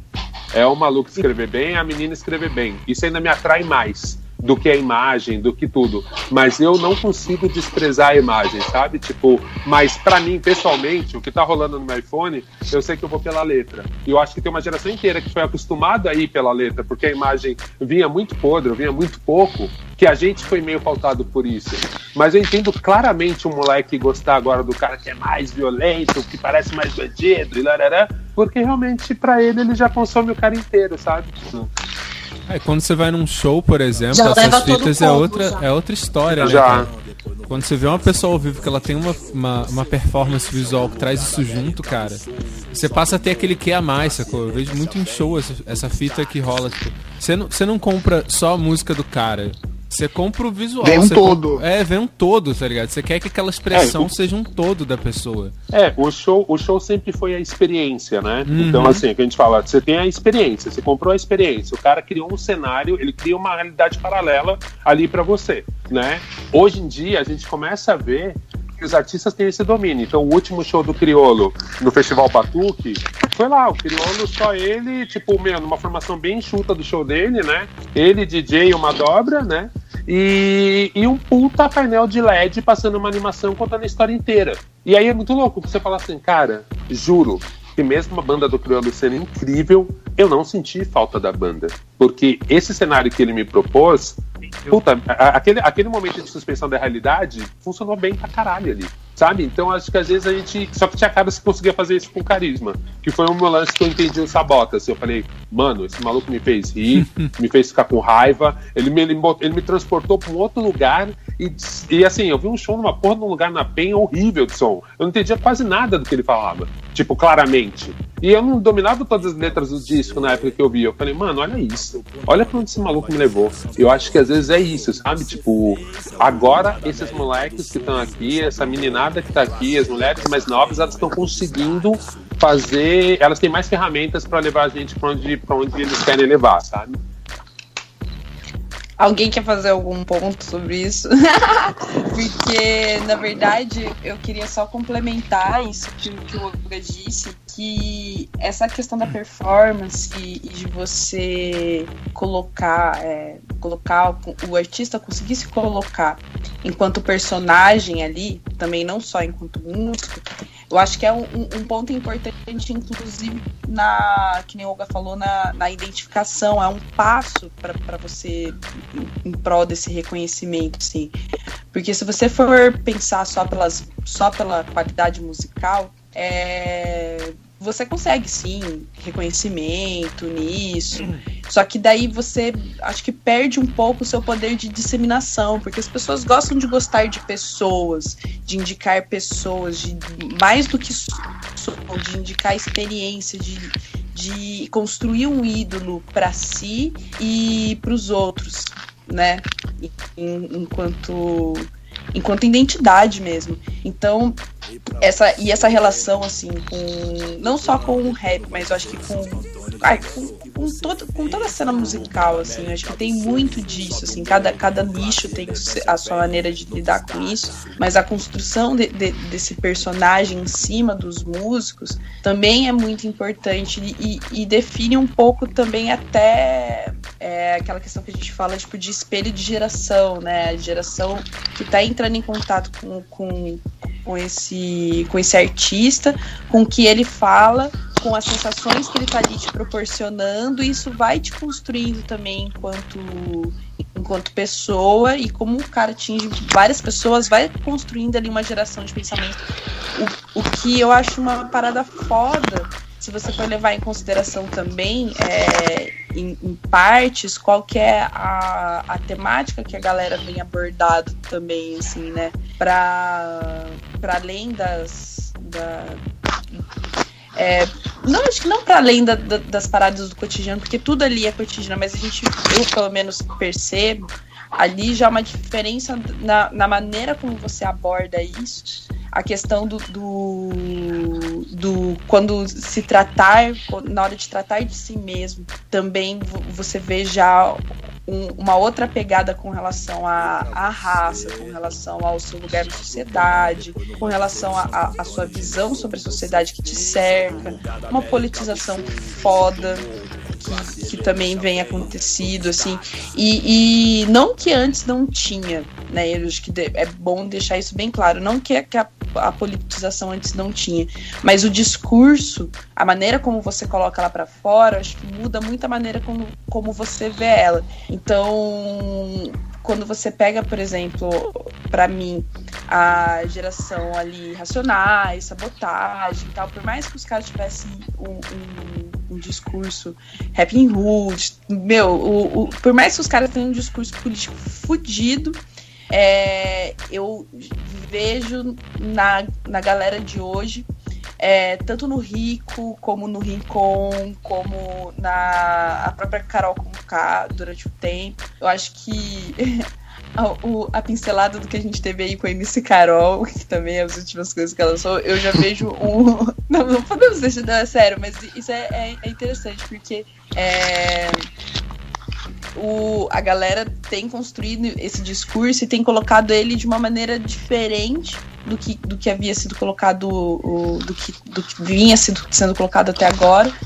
E tem sido bem acessível também, assim, tem ser é, é, essa, essa maneira de se colocar tanto enquanto discurso, tanto em, enquanto persona também, tem, tem funcionado bem em termos de, de auxiliar, tem feito papel importante, inclusive, nessa, nessa disseminação, né? Talvez isso seja, inclusive, por conta da nossa cultura também, que tá, que é, e hoje em dia mais ainda muito cercado dentro do indivíduo, né, do conceito do indivíduo, do que o indivíduo, do que a gente transparece, né, mais do que, que a gente faz. Mas eu acho isso interessante quando, quando é colocado a, a partir de hoje, porque a, é, quando a gente fala em independência da galera e nas suas produções próprias e tal, que é uma coisa bem forte no rap, é mais do que pensar que, que é um conteúdo que circula fora da mídia, mas é também um, um, um conteúdo que circula sem sem, do, sem, sem barreira, sem uma coleira, sem um direcionamento ali pré-determinado em uma escala hierárquica, a maneira como a galera quer se posicionar e a, a galera, a, você se coloca da maneira como você quer ser visto perante as outras pessoas.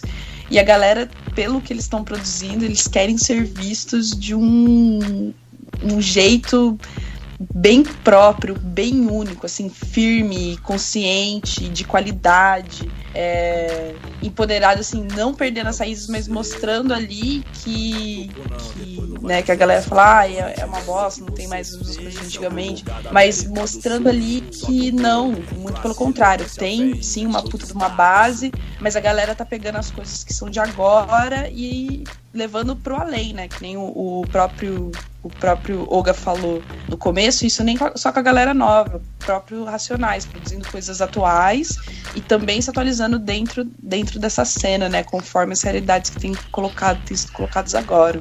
Eu falo muita coisa, desculpa, tem essa coisa. e eu fico guardando tudo que vocês falam, eu tento englobar tudo de uma vez.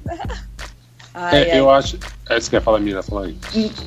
Não, não, pode falar, pode falar. Pode falar, então, é, é, só, é só um raciocínio só. É, é engraçado, porque eu acho que antes a gente tinha algumas. alguns paradigmas no rap, alguns dogmas. E eu acho que, assim, antes o rap, ele era visto como um gênero musical menor. E a minha geração e a geração dos Racionais, a geração anterior, a minha é uma geração meio intermediária, e depois a geração do MC, e talvez agora essa geração mais novinha ainda, eles agora, principalmente na geração do MC, do, e quando o Criolo bombou, né, porque o Criolo tem quase a minha idade, é muito louco, assim, porque você percebe que o rap é entendido como música e o rap deixa de ser periférico. E isso, não que ele saiu da periferia, é isso, mas ele não é mais o protagonista da, o protagonista da, da periferia. Ele não tem só essa imagem, né? A gente ficou, Racionais, a minha geração tal, a gente ficou martelando que o rap era música e que tinha que ser ouvido por todo mundo. E agora a gente está colhendo esse fruto. Todo mundo se apoderou do rap, todo mundo pode fazer rap, né? Então assim, eu fico brincando que o, o, o Eminem foi o cara que deu um start, né? Ele é muito talentoso, mas assim, ele deu um start numa parada e ficou muito claro, assim, tipo assim, mano, realmente qualquer um pode fazer, qualquer um pode ser bom nisso. O cara não precisa mais ter aquele primeiro paradigma que era ser negro. E que de certa forma foi positivo pensando enquanto música, mas deu várias distorções, que é o que a gente vê agora, e a gente discute apropriação, e a gente vê MCs fazendo coisas com MBL, sei lá, e coisas desse tipo, MCs de direita, MCs reacionários. Ao mesmo tempo que isso é muito assustador e que isso é muito prejudicial e isso não tem nada a ver com a essência do rap, blá blá blá blá blá, ao mesmo tempo eu falo, cara, isso é são as dores do crescimento. A gente agora o rap é adulto, agora o rap tem de tudo, a gente brigou por essa diversidade e pluralidade. Não quer dizer que a gente tenha que aceitar um monte de bosta que a gente ouve. Mas a gente tem que entender que, tipo assim, de certa forma, é até quase uma conquista né? Faz parte, até uma, quase uma conquista, ou uma maldição, não sei.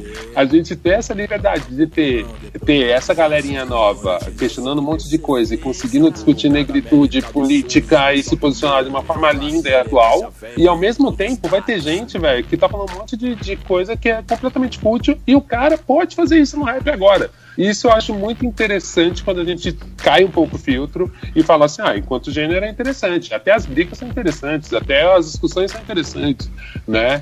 Porque realmente é uma coisa de você falar, cara, estamos chegando em alguma maturidade. Agora, o que eu acho mais complicado é não temos pessoas fazendo análise desse tipo dentro do rap. E tem muita gente muito novinha chegando aí. Então eu não sei realmente até quando algumas pautas vão ser discutidas com profundidade. E eu nem sei se exatamente elas também têm que ser discutidas no momento que está acontecendo, porque às vezes precisa ter um distanciamento. Às vezes quem pauta as discussões, eu acho que não tem legitimidade nenhuma para pautar, né? Então acho que a gente está num momento bem, bem interessante e talvez isso sim eu acho inédito no rap. E, esse tamanho, essas pautas que são jogadas as discussões que estão tendo, então, assim, uma das últimas grandes tretas e que eu acho que foram positivas foi a questão da faixa suicídio, que o BAP e o Diomedes fizeram lá da Bahia, fizeram uma Boa. faixa, tipo, agredindo, né? Provocando, isso é o rap, gente. Provocando rappers do sul, a galera do, da maçã e tal, provocando e falando assim, e gerou, tá no eixo é, a gente tá no eixo, olha pra gente. E assim, isso foi muito interessante. Pra mim foi uma das últimas coisas muito interessantes no rap de você falar assim, velho, isso é super hip hop, porque a gente nunca fez isso. Porque a gente tinha algum né? paradigma antes, né? De tipo assim, os Estados Unidos, né? Rap união. E a gente sabia que não era. Tinha várias subdivisões, normal. Qualquer ser humano faz isso, né? Então, assim, dentro das tribos tem divisões. Por que, que a gente era um grupo, monolito, todo mundo preto igual e todo mundo do rap? Não. Óbvio que não. E aí, tipo, quando você tem uma ruptura dessa, então às vezes a discussão é positiva quando ela é pautada com alguma legitimidade. Agora, o que a gente, o que me irrita um pouco e que eu como adulto, não tenho nem tempo e nem quero perder tempo, são algumas discussões que você fala, cara, essa discussão é super relevante. Sim, tá rolando há 20 anos, tem, tem, tem autores melhores dessa discussão. Eu não vou entrar nessa discussão com esses dois caras aí que vocês estão querendo pautar, sabe? Tipo, porque para mim não interessa. Eu não vou perder tempo nisso, sabe? Porque eu não consigo tirar de nenhum lado algo muito legal, sabe? Tipo, apesar da discussão ser importante, né? Pode complementar, gente. É, uma coisa que assim eu sinto do que você falou e é para mim mega interessante no rap, você falou da questão da dessa pluralidade de pessoas fazendo e tal, que eu sinto assim, diferente de outros estilos, me parece que como rola esse, essa fita de tipo a galera da internet tendo mais poder de disseminação da, do que que é o, o tipo, vamos dizer assim, do que que é o, o, rap bom, tá ligado? O rap da hora, o rap que vai, vai bombar, como essa galera tem influência. Me parece que, tipo, rolou muito essa, essa, essa tendência, uma galera, tipo, sei lá, vamos dizer assim, ah, uma galera tipo mais branca, uma galera que tem mais um poder aquisitivo, começou a ganhar um espaço no rap, só que encontra na contracorrente. Acho que também assim que a gente percebe um crescimento muito grande de movimento da percepção sobre o movimento negro, a galera começa a ir contra essa corrente, tá ligado? E começa a abrir esse espaço para essa visibilidade de uma galera que não tinha, tá ligado? Que sempre existiu. Eu sinto que tipo como o rap ele tem essa ascensão junto dessa outra coisa, tipo, essa nova ascensão, nessa né, nova fase, junto dessa, dessa questão da internet, me parece que ele consegue algo muito único que é, tipo, dar visibilidade para um grupo que na mídia, por exemplo, se fosse, ah, sei lá, cinco anos atrás, não ia rolar, tá ligado? Essa galera ia ser apagada, uhum. ia, ia desaparecer. Isso é, tipo, completamente fantástico, tá ligado? Que acho que eu não vejo isso em nenhum estilo, tá ligado? Eu vejo isso mais uhum. no rap.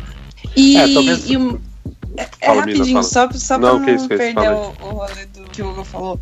Que, por, na verdade, eu acho que por mais que às vezes essas discussões sejam pautadas é, de maneira não legitimada, assim, por algumas pessoas em alguns momentos dentro dessa cena, porque até mesmo, como você falou, tipo, meu, uma galera nova pautando várias coisas que, e uma galera que tem entrado em contato com esses conteúdos de uma maneira bem diferente também, né, de novo aí entra aí esse chocão da internet e do boom que essas discussões têm tido no, nos últimos anos e a maneira como, como esse conteúdo tem sido é, é, disseminado, não é necessariamente pautado né, em autores X, ou tipo, você tem né, aqueles os textos, os blogs, os autores de militância realmente, mas não é necessariamente por aí que a, que a conversa está se pautando né, de maneira geral. E apesar de, de eu ver isso também como problemático, né, em, termos dos questionamentos, eu acho massa que ao mesmo tempo, quando a gente percebe essas contradições, a gente consegue dialogar também sobre isso, sobre, porra, velho, por que, que você está falando isso aqui, né? Como, como que você está pautando essa, essa parada, seja, por exemplo, em termos de machismo, né? Como que você está parando, querendo pautar uma parada aqui de machismo, sendo que você tem atitude tal, tal, tal, tal, né? É, com mulheres ou homens, esse é, esse é um tipo de acusação neutra de gênero, né? Incrível isso, isso acontecer, mas eu acho que isso também tem Acho que essa, essa predisposição da galera de pautar esses assuntos, mesmo não estando ali totalmente é, ai, de acordo com, com o discurso majoritário, da galera, sei lá, com mais experiência, não sei. Eu acho que é também uma oportunidade de a gente dialogar. E, e eu, até certo ponto, se for para fazer isso de maneira qualitativa, acho massa se envolver nessa discussão, assim né? Realmente, se for para fazer isso de maneira qualitativa, realmente, porque eu acho que que a gente também faz parte dessa transição, sabe? Nesse sentido, é, assim. De não deixar esse papo esfriar ou ir pra um lado muito nada a ver, de ficar discutindo toda vez que a Carol Conká aparecer num comercial, tá ligado? Total. É, o que me assusta só é que, assim, já tem artista usando isso mais como fator de promoção. Ele não quer, ele não quer resolver essa discussão. Ele não quer levar isso para adiante. Então, assim, eu fico brincando muito que falo, cara, desculpa, mas a apropriação cultural no rap a gente discute desde o Gabriel Pensador, velho. Uhum. Saca? Tipo assim. Verdade. Velho, entendeu? Então, assim, cara, a gente quer discutir agora com essa galera, velho. Tipo, e, e, e assim, vocês perceberam, eu tô tentando não individualizar. Porque eu acho que realmente, assim, puta, eu não vou ficar citando o nome desses caras, porque eu acabo percebendo que para esses caras tá funcionando mais como promoção. Se esses caras é. quiserem se defender e tal, eles escrevem uma letra e explicam na letra o posicionamento deles, sabe? Mas aí, assim, puta, aí tem a treta da próxima semana. Aí um MC é escroto com uma mina e já virou outra discussão. E aí, sabe? E aí. Já vira o disco, né? É, então, e aí isso acaba só servindo como ferramenta de, de promoção de alguns caras. Tipo assim, vocês estão querendo discutir de verdade essa porra, sabe? Por isso que, assim, a última coisa que eu vi verdadeiro, eu fiz muita questão de apoiar, foi o caso do Rico, assim, que eu falei, velho, essa discussão é nova. Essa discussão realmente é real. Isso aqui eu quero ver o rap aguentar. Isso aqui é provocativo. Isso é o rap que eu gosto. É o que quer tirar estigmas. Então, assim, isso é foda. Não tinha um cara que falava, meu, eu sou gay, é isso aí, faço um rap.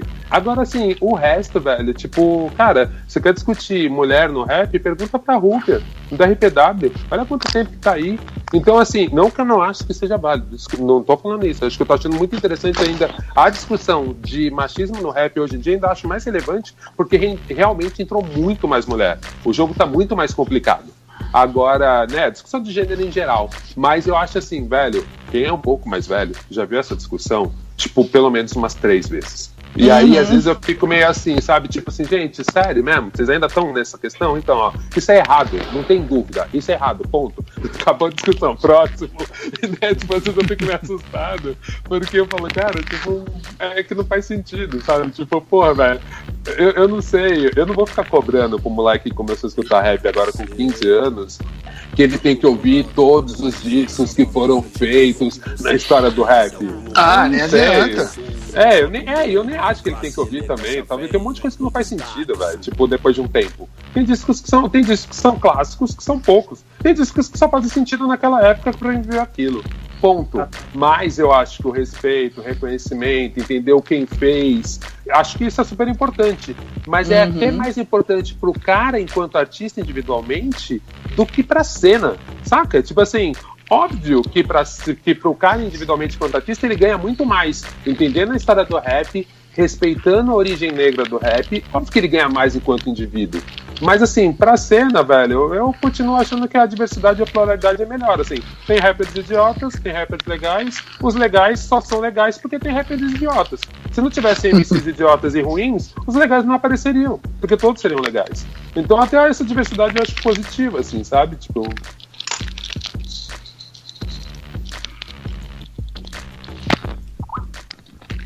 Oi? Gente, alguém tá caiu? Alguém caiu? Ah, tô aqui, tô aqui. Só parei mesmo. Ah. Tipo, é porque parou de jeito abrupto, achei que você tinha caído. É, eu também. Eu já ia entrar cortando já, já achei que ia falar, não!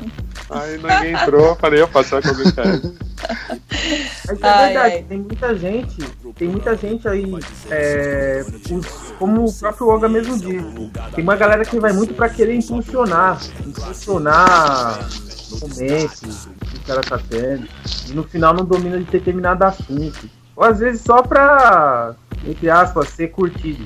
Né? É, hoje tá bem confuso isso aí. Acho que é isso aí. Sim, e pra mim é muito louco, assim, como eu conheço muito artista né, pela minha caminhada no rap e até pelos trabalhos que eu faço, é, eu, faço, fiz, fiz alguns documentários, matérias, coisas pra, principalmente para Red Bull, sobre música independente, vários projetos envolvendo músicos. Cara, eu tenho a oportunidade de sentar com esses caras e conversar.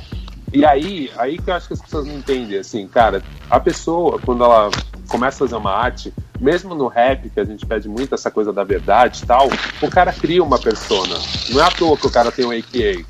Tipo, assim, eu não assinava minhas músicas como Oga, eu assinava como Natália. É um AKA, já é uma barreira, sabe?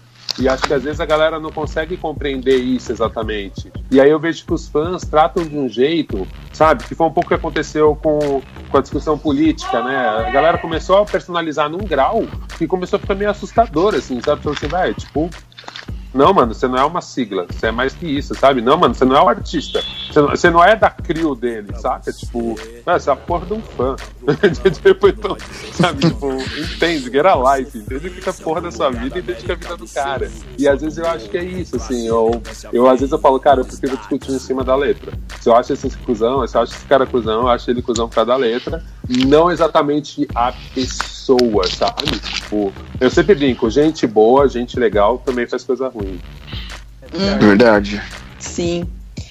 E, mas pra gente poder, poder ir caminhando aí pro, pro nosso último bloquinho, já vão aí para quase duas horas de gravação. Caralho. É. não é o mais longo que nós já tivemos. não, não mesmo. é... Vamos fazer uma rodadinha aí falando um pouco sobre o que tem achado massa, que tem saído por aí. As pessoas, a gente já falou vários nomes aqui durante a conversa e tal, mas eu acho legal assim dar uma citadinha aí em quem tem acompanhado, que tem saído de novo, é, mais massa, né, dentre essas coisas novas que tem saído. E Ai, vamos começar pelo, pelo Douglas. Nossa, bola na fogueira de novo. Sua, teve toda a sua, toda, toda a sua epopeia pra chegar aqui hoje. É sagrado e é isso aí. Arrombado. Cores e valores.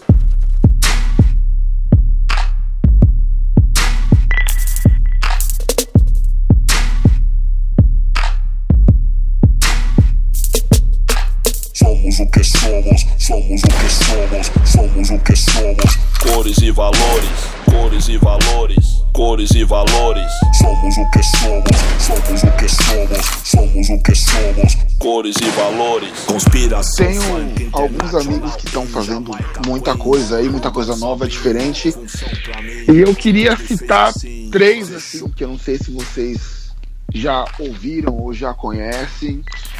É, que é o SP Jungle, são dois irmãos que são tatuadores e eles estão fazendo uma parada de grime, assim, que é bem legal, que é bem diferente, que não tem no, no Brasil. É bem novo, assim, eu tô escutando muita coisa deles. E eles lançaram um som que chama Você Me Deve Dinheiro, que é tipo, é meio que uma diz pra contratante que não paga, contratante que quer tudo de graça, a galera que quer tudo de graça, porque eles trampam com tatu, então sempre tem, ah, dá um desconto, ah, tá muito caro. E a música basicamente fala disso. E é um ritmo, é um ritmo bem diferente, que vai meio que além do, do rap boom bap, ou trap, ou algumas outras coisas assim. Que também tem uns caras que estão meio que rimando com eles junto, mas só que separados, que é o arrasto. E o arrasto já é também diferente, que ele é mais.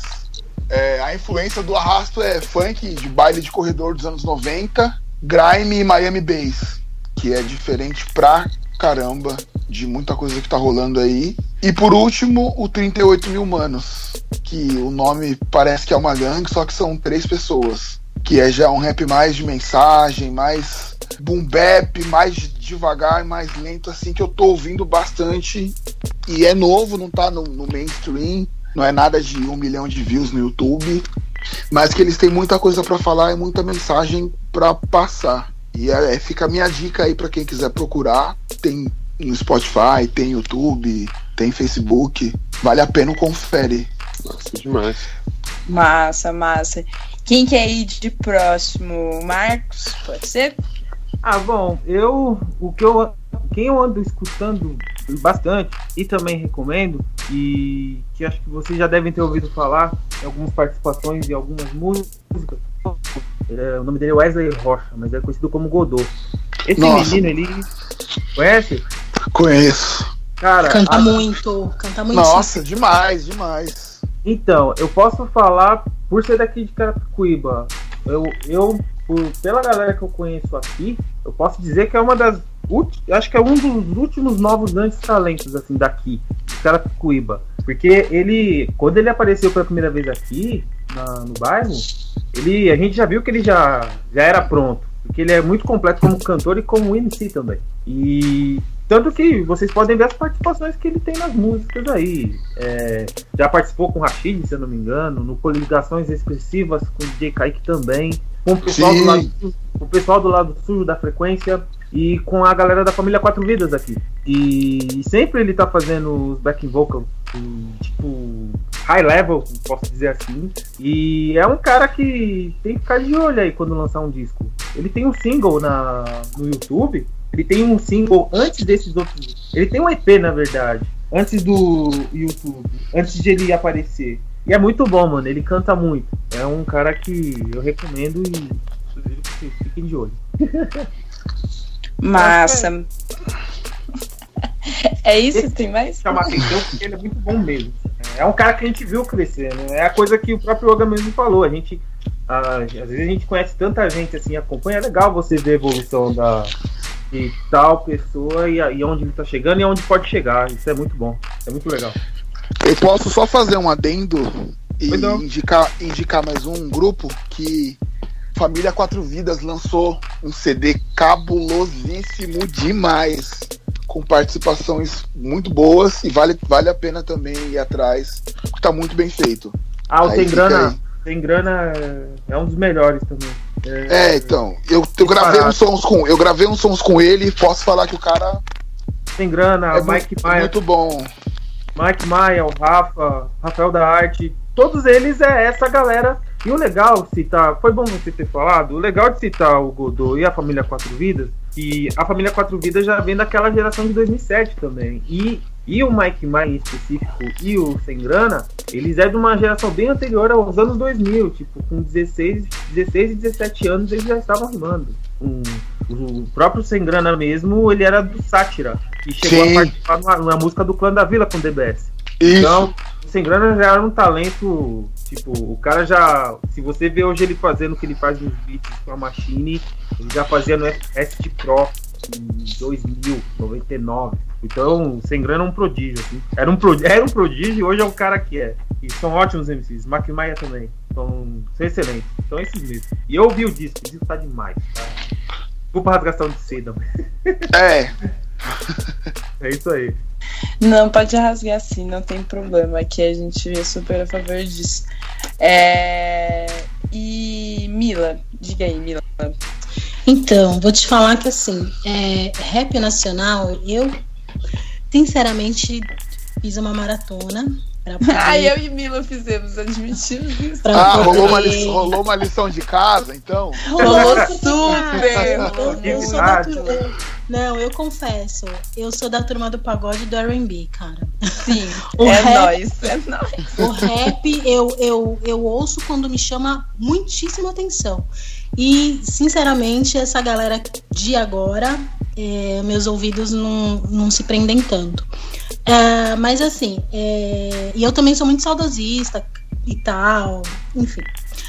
É, mas o que eu tenho para falar, vou puxar aqui um pouco da, da, da, fazer um merchanzinho básico, nem tanto merchan, porque eu acredito que realmente é um destaque que, que tá vindo, né? E que tá para lançar CD para daqui mais alguns meses. É, Coruja BC1 que, enfim, não é à toa que ele é chamado para a maioria das, das ciphers aí que, que a galera soltou. O menino é bem acima da média, mas eu vou parar por aí porque senão vocês vão começar a cobrar merchan de mim. ah, é né? outros. É, ele é de. É, Bauru, Bauru, Osasco, enfim. É, mas assim, eu acho que essa galera pode cantar agora por conta desses que eu ainda ouço, que é Racionais, Doctors, RZO. Então o rap já não exige tanto compromisso, como diz o Sabotagem, porque essa galera já cantou, então hoje é, é permitido poder rimar sobre diversas coisas. É, e o rap também hoje vir mais rico, mais criativo, enfim, segmentar. Isalu, Isalu Costa eu gosto bastante, é um rap mais acústico, digamos assim, é, terceira safra também, do que eu ouvi, eu gostei. É um estilo mais rap romântico e mais vileiro, assim e tal. De, tipo, coisa de vila. Sair com os caras, sair com os parça, coisa de vila e tal, que é, meu, vamos queimar uma carne, fazer um churrasco e é isso aí mesmo, Gozolândia. É, meu, rap, rapadura Rap Chico, como é que ele, como é que falam? Pode digitar, tá, gente? Rapadura, Rapadura Chico. Chico.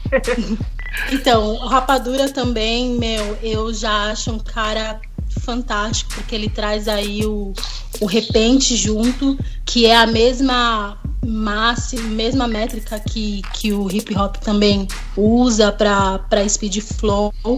E ele, tá, pelo que eu vi, parece que tá para lançar algumas coisas e, e eu vou ficar de olho, assim, já é um dos favoritos tocou muito no, no meu radinho e eu vou ficar de olho. E, meu, rap tombamento, que eu realmente é, me sinto muito surpreendida e muito feliz uh, de o rap conseguir, talvez até que meio que forçado mesmo, né? É, ter esse espaço.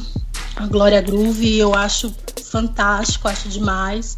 É, e eu acho que as pessoas poderiam se desarmar um pouco e, e ouvir, porque tem bastante mensagem. Obviamente que tem direcionado para causa LGBT e tal, mas também tem muita coisa que é do nosso dia a dia e que fala até mais do que os rappers dos meninos.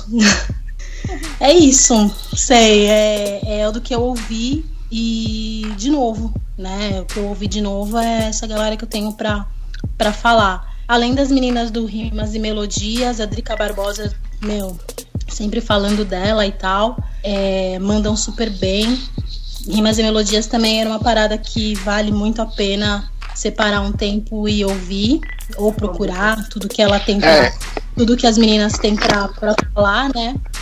Eu descobri uh, esses dias, mas não consegui escutar ainda. Então, eu acho que as meninas, assim, eu, eu, gente, pouquinho feminista que eu sou, é, eu acho que as meninas, pelo menos com pouco espaço que elas e pouco espaço e recente espaço que elas tiveram dentro do rap, elas fizeram muito mais do que os meninos, assim. E obviamente que isso daí já é natural da gente mesmo fazer e tal e, e tomar de assalto. É, vide a Carol Conká, que é o, o nome mais é, pesado financeiramente, assim, tipo, é um dos, dos shows de rap mais caro do, do país, e é uma menina aí que né, conseguiu esse ter esse, esse espaço, enquanto os meninos vêm com as rimas cheias de, de hormônio e tal, elas estão aí dando mensagem, as mensagens delas e, e, e, falando e fazendo seu corre, ganhando seu dinheiro. Então eu sempre vou falar das meninas quando puder. Muito legal que elas formaram uma unidade, né? Elas Sim. formaram um foco, assim. cada uma com seu estilo. Era uma coisa bem E todas elas, e todas elas é, se separados, de, é, observando a, a arte de cada uma, todas elas muito talentosas. É, então. Então, rimas e melodias é minha Ficou indicação grande, né? máxima aí. Ficou grande. Eu gostei Sim. pra caramba. Faz tempo que eu não via coisa assim. Pode complementar. que massa. É, eu vou pegar a, a canja da, da, da Mila e vou aproveitar para dar as minhas também, é, né, contextualizando. Que, meu, eu, como eu sou bem fora desse eixo também, sou turma da MPB total, é, sambinha e tal, sou, sou mais sou, sou mais puxada num bezerro. É, eu curto muito é, co coisas mais específicas que é mais o que chega a mim, né? Que vai acabo, acabo tendo acesso, vou ir procurando de pouquinho em pouquinho, assim. Eu também me, me demoro assim para me acostumar com músicas novas. Mas das Minas, uma que eu gostei muito logo de cara, e foi uma das primeiras que eu ouvi, assim, nos últimos anos, quando voltei mais a, a, a ouvir um pouco mais de rap, que é Lourdes da Luz, que, tipo, ela tá na. É, acho que, né, as pessoas provavelmente já conhecem ela, porque ela já tá nascendo há algum tempo, mas as últimas produções dela eu achei bem da hora, assim, os CDs que ela, que ela lançou, achei bem massa. E ela também faz um, um, um, trampo da hora na questão de mensagens e tal. E não vou ir muito mais, porque senão vira muita lamentação de saco. Mas eu curto muito ela. E além da Drica também, que a, que a, que a Mila citou, que é maravilhosa. O, eu, tô, eu tenho ouvido também o Síntese, que lançou um CD no ano passado, que eu acho ele bem da hora, que também tá na cena desde 2010, 2012. E tinha, era uma dupla antes. E ele é de São, São José dos Campos. Tem, acho que é São José dos Campos, eu acho. É, e ele tem uma batida bem diferente, a, as temáticas dele são bem diferentes. Ele tem o, o, o flow dele, é, a, a batida bem low, assim, numa frequência mais baixa. E, e a temática dele é muito louca, cara. Eu gosto muito da rima dele, é uma rima muito mental, de, é um, uns conflitos assim que, que permeia até um, um, lado mais filosófico, eu acho. É, o cara, e eu curto muito, muito, muito o som dele. E, e outro que, que na verdade apareceu durante a pesquisa de campo, mas que eu achei muito massa me chamou muita atenção e eu não realmente não conhecia, tipo, e fiquei muito mal de não conhecer esse cara antes, que é o Inquérito. Hum. É, meu, eu tava vendo o último CD que ele lançou, Corpo e Alma, acho que é de 2014 o CD, e puta, pelo menos o, o último que eu vi, né? É, é fantástico, cara. Puta merda, que fantástico, cara. É tanto. tanta rima, o, o teor, a, a, a música. É, era aquela música assim que eu, eu me pegava voltando a música pra ouvir de novo partes, porque eu achava muito foda. E, e eu falava, nossa, meu, deu uma destreza, não, vou voltar, vou ouvir certinho. Eu achei muito massa o som do cara. E, e é incrível. E daí, tipo, o, o, que a gente citou no programa, tipo, o Rico da Laçã, que é fantástico, que propõe um, uma discussão incrível, não só com relação a, a gênero, sexualidade, mas até enquanto ritmo mesmo, que ele incorpora é muito foda. E e acho que é isso aí, cara. De, de resto é mais. Eu acho que todo mundo já conhece, mas esses aí o, foram uns que, que me marcaram bastante, assim, nesse período que eu voltei a escutar e tenho buscado mais, assim, ouvir rap. De longinho, de Londrina. Tem cortesia do, do Síntese, é muito bom. Nossa, esse álbum é cabuloso. É, muito bom. E eu acho que o Sem Cortesia parece que. Eu tava até falando com os amigos Parece que ele foi escrito tudo de uma vez só, assim, pelo, é. pelo, meu entendimento. Ele só foi separando música por música. Porque uma parte se liga com a outra, assim, são vários conflitos no mesmo álbum. E eu pô, sou suspeito para falar, porque desde que esse álbum saiu, ele nunca ficou fora do meu, do meu iPhone. Sempre eu estou escutando, ou tipo, ouvindo pelo menos uma música, e é muito foda. Eu sou suspeito para falar de síntese porque eu gosto demais, cara. É Ai. bem amarrado disso. É. Bom, falta. falta alguém falar? É, é falta Oga. você e faltou o Oga. Daí vocês podem tirar já quem for pra, pra ir. O Oga começou, ele podia terminar, né? A gente fecha com palavras de sabedoria de Yoga Mendonça. eu vou, vou falar algumas, algumas paradas assim que eu escutei, tipo, acho que a maioria da galera já conhece. Cara, eu vou confessar que eu escutei assim o, o disco do Jonga com a mão na boca, tá ligado? Falando assim, Total, tipo, eu, eu, tava no trampo ouvindo as letras, eu falei, É muito foda. Velho, nossa, eu ficava assim, nossa, aí dava arrepio, eu falei, que isso, velho? Tipo, cabulosíssimo, tá ligado? É surra de punchline. Aham. E, cara, um que eu descobri que, tipo, meio que é, parece que muita gente conhece, eu não conhecia. E são os moleques mais novos. Eu nem. Tipo, eu escutei algumas músicas, achei muito irado, que foi a galera do Primeiramente. Sim. São os moleques novinhos. Tipo, o moleque tem uma voz arranhada fodida, tá ligado? Uma agressividade sinistra, então as letras iradas. E na pesquisa de cast também, cara, de tipo, trilha sonora. Uma menina que eu achei muito irada foi Isalu, tá ligado? Que eu, eu não me engano, eu vi ela num clipe com alguém, tá ligado? Esses dias eu olhei e falei, mano, eu conheço a mina. E eu falei assim, caraca, eu já escutei esse CD, tipo, é muito irado, tá ligado?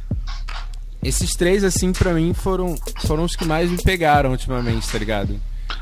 Isalu é fantástica mesmo. Uhum. E, o, e o legal é que o rap dela é, é uma coisa que, pelo menos para mim é novo, é um rap acústico. Eu falei, cara, uhum. conseguimos fazer um, um Unplugged aqui no Brasil, porque ela consegue levar a rima dela, pelo menos eu vi ao vivo, ela consegue levar muito bem só no violão e ficar, tipo, lindo, assim. E é rap, cara, isso é muito legal. Mas o corre dela, tipo, não é novo, não é de agora, não.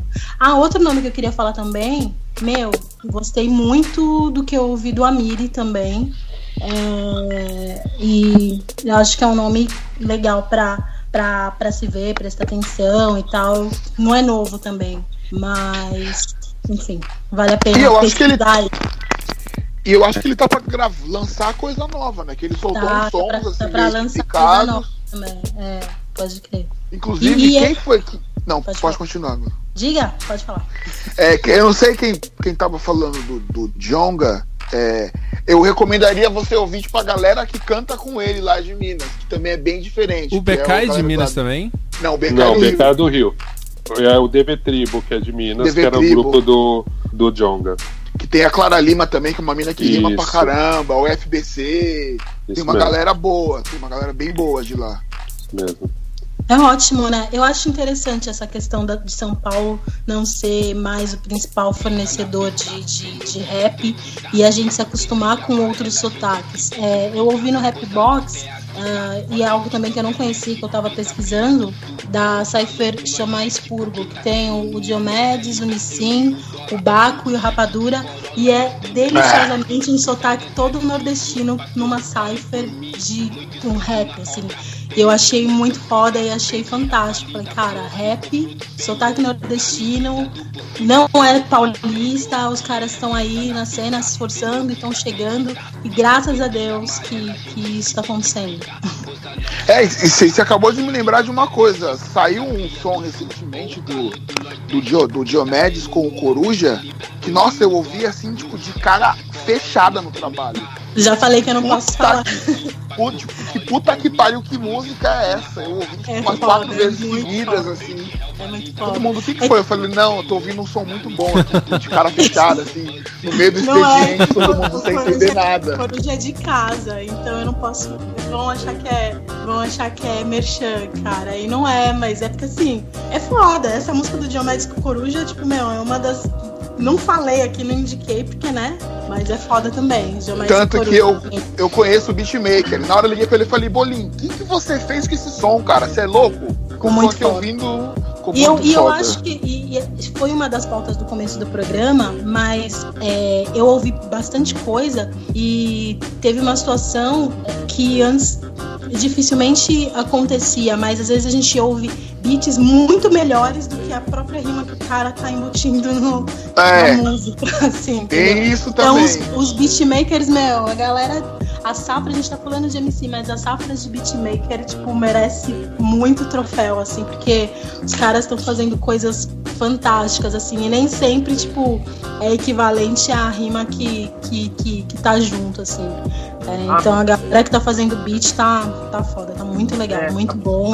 E aí é música mesmo, né? Porque o beatmaker é um, é um músico, né? É um músico. Aproveitando o gancho que vocês estão falando de beatmaker, eu não resisti.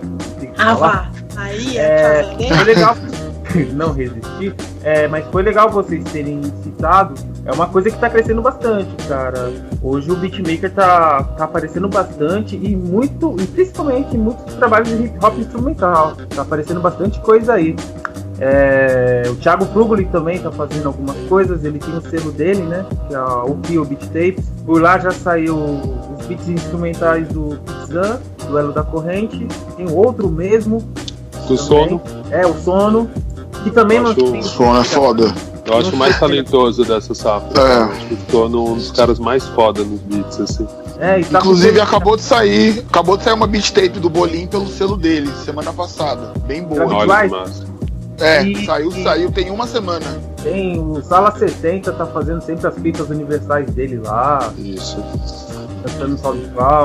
Gente, esse rapaz que vos fala, Marcos Paulo, também faz beat, viu, gente? Ele não fez, ele não, ele não se indicou mas eu, como uma irmã fofoqueira, vou falar que ele faz uns beats da hora também. Quem quiser comprar aí, MC que tá aí procurando bom beatmaker, deu sucesso pra sua boa rima. Chama aí o Marcos Paulo, vulgo MP, da Casa Brasilis. Que eu, né, irmã que tem que fazer o merchan pro irmão, porque. Né? É, então, eu tenho algumas. Eu tenho alguns beats e participando na. fazendo parte da coletânea da. pelo selo dele do Record. Eu sou artista de lá também. E ontem a gente lançou uma coletânea que se chama Bem Verão, que foram uma compilação de beats com conceitos na. com o verão, né? E, e também com samples de músicas regionais do norte e do nordeste. E tem bastante gente assim, nova aparecendo. Eu tô lá também. Eu, é. Dário, é, tem o Malak Beats, tem o DJ Formiga. E, e também uma coisa que o pessoal, quem tiver aqui em São Paulo puder, é, se, quando tiver oportunidade, tentam conhecer a Beat Brasil, que é um projeto que a Casa Brasilis criou. E é um encontro de DJs, músicos, produtores e beatmakers e se reunir lá para fazer beats, né? O primeiro escolhe um disco é, vendado, escolhe o disco e todos sampleiam desse disco leva sua máquina, o NPC, Boa. seu Logic, trabalha, interage com o pessoal e depois apresenta os beats no final para todo mundo lá. Eu acho que dia 19 agora vai ser no prato, no Boteco Prato do Dia, das 6 às 9. Aí às 9 horas começa a audição. Generado. Olha só que Nossa. massa. Eu acabei não dando a indicação, né? É. Meu, a vida já puxou, da, né? dá sua indicação só, só, antes, só pra não. Porque, mano, se eu não citar, eu também vou ser esmordaçada pelo, pela, minha, pela minha contemporaneidade. Tem uma galera daqui de Londrina que é uma dupla Use, que, meu, os caras mandam bem pra caralho, eles estão já estão na cena faz um, um, tempinho, assim. Mas é molecada também, molecada de agora. E estão começando a produzir agora várias coisas massas, estão com um, cinco clipes já no ar maravilhosos. Um deles, inclusive, fizeram um curta, dividiram dois clipes em, e. Não, juntaram dois clipes em um curta. Ficou, tipo, meu, muito animal, assim, e eu fiquei bem feliz de ver uma, uma produção dessa saindo, tipo, não só por ser de Londrina, mas sim por ser de Londrina, por ser, né, fazer merchan mesmo pra, pra, pra galera daqui, porque é uma cena que tem se firmado muito em Londrina agora também do hip hop culturalmente assim na cidade tem ganhado uma representatividade foda nos últimos nos últimos anos, eu acho legal de comentar isso, porque invadindo, inclusive invadindo espaço público, que aqui em Londrina, que é tipo o interior do Paraná, mega direito, é uma parada super importante, tipo, é, ocupando os espaços centrais mesmo e fazendo as batalhas, fazendo seus eventos, tudo na, na independência e participando também do, do da cena cultural da, da cidade, inclusive na vinha institucional, tá bem massa a organização da galera daqui. E esse grupo é também parte disso, use. Então, meu, vejam porque é bem massa e, e eles já estão começando com umas produções bem da hora, assim. É isso, mas por favor, Yu, o dessa indicação. Né, deixa eu dar uma indicação, porque já, já falaram vários nomes que eu ia citar. É... esse, esse, é o mal de ser o último, né? Não, mas, mas eu guardei uns Hollywood aqui, guardei umas magias. Ah, Ó, Assim, primeiro eu vou falar vários nomes bem rápido, porque pode ter passado algum aí na conversa. É, eu digo mais MCs relevantes do que novos ou velhos, mas vai ter bastante gente nova. Uh, Marechal, Dom L, Parte 1, Rodrigo G, o MC da mesmo, Rico da Laçã, Miri, Rapadura, que vocês já citaram. Tem os meninos de Brasília, o Deguste MCs, eu acho bem interessante para quem gosta dessa coisa do síntese, de falar mais espiritualmente, é bem interessante. O Freud, eu gosto muito do barril de rap. O Santi, lá do Rio, ou primeiramente, o Coruja. O Jamés Ventura, eu amo, cara. Acho, acho um dos caras mais fodas, assim. Tem os molequinhos novos do Mob 79, que eu acho bem interessante. Uh, o Neguê lançou um puta disco, um puta disco, e que eu acho que ainda foi pouco ouvido e eu acho bem interessante. Uh, Xará, Uri, lá do Rio, BK, melhor disco do ano passado, Jonga, puta disco incrível também. Gosto das coisas do Dom Cezão, acho que ele é um cara que conseguiu transitar em várias cenas ali, conseguiu botar coisas bem interessantes. É um cara que trabalha muito no underground e não tem o reconhecimento dele, o correto ali. Amei as coisas do Baco, amei as coisas do Diomedes. Diomedes, pra mim, é um dos melhores letristas, assim, de agora. É... Tô gostando das coisas do Lucas Carlos. É, eu, eu, ao contrário, ao contrário da Mila, eu sempre tive um pouquinho de bode, assim, eu gosto muito de R&B, mas sempre tive um pouquinho de bode dos MC que canta, assim. Sempre fiquei, puta, poucos caras fazem as duas coisas bem, sabe? Tipo, eu já acho que agora já tá começando a mudar um pouco isso. É, os caras estão parando de... Tem, agora tem MCs que cantam que escrevem bem. Eu achava que os MCs que cantavam, pelo fato deles cantarem, eles se utilizavam muito da melodia e ajudava muito. E aí, voltando para aquela história que eu disse antes, tá jogando sujo. muito. É, não, nem acho jogando sujo. O cara tá brincando com as armas que ele tem, né?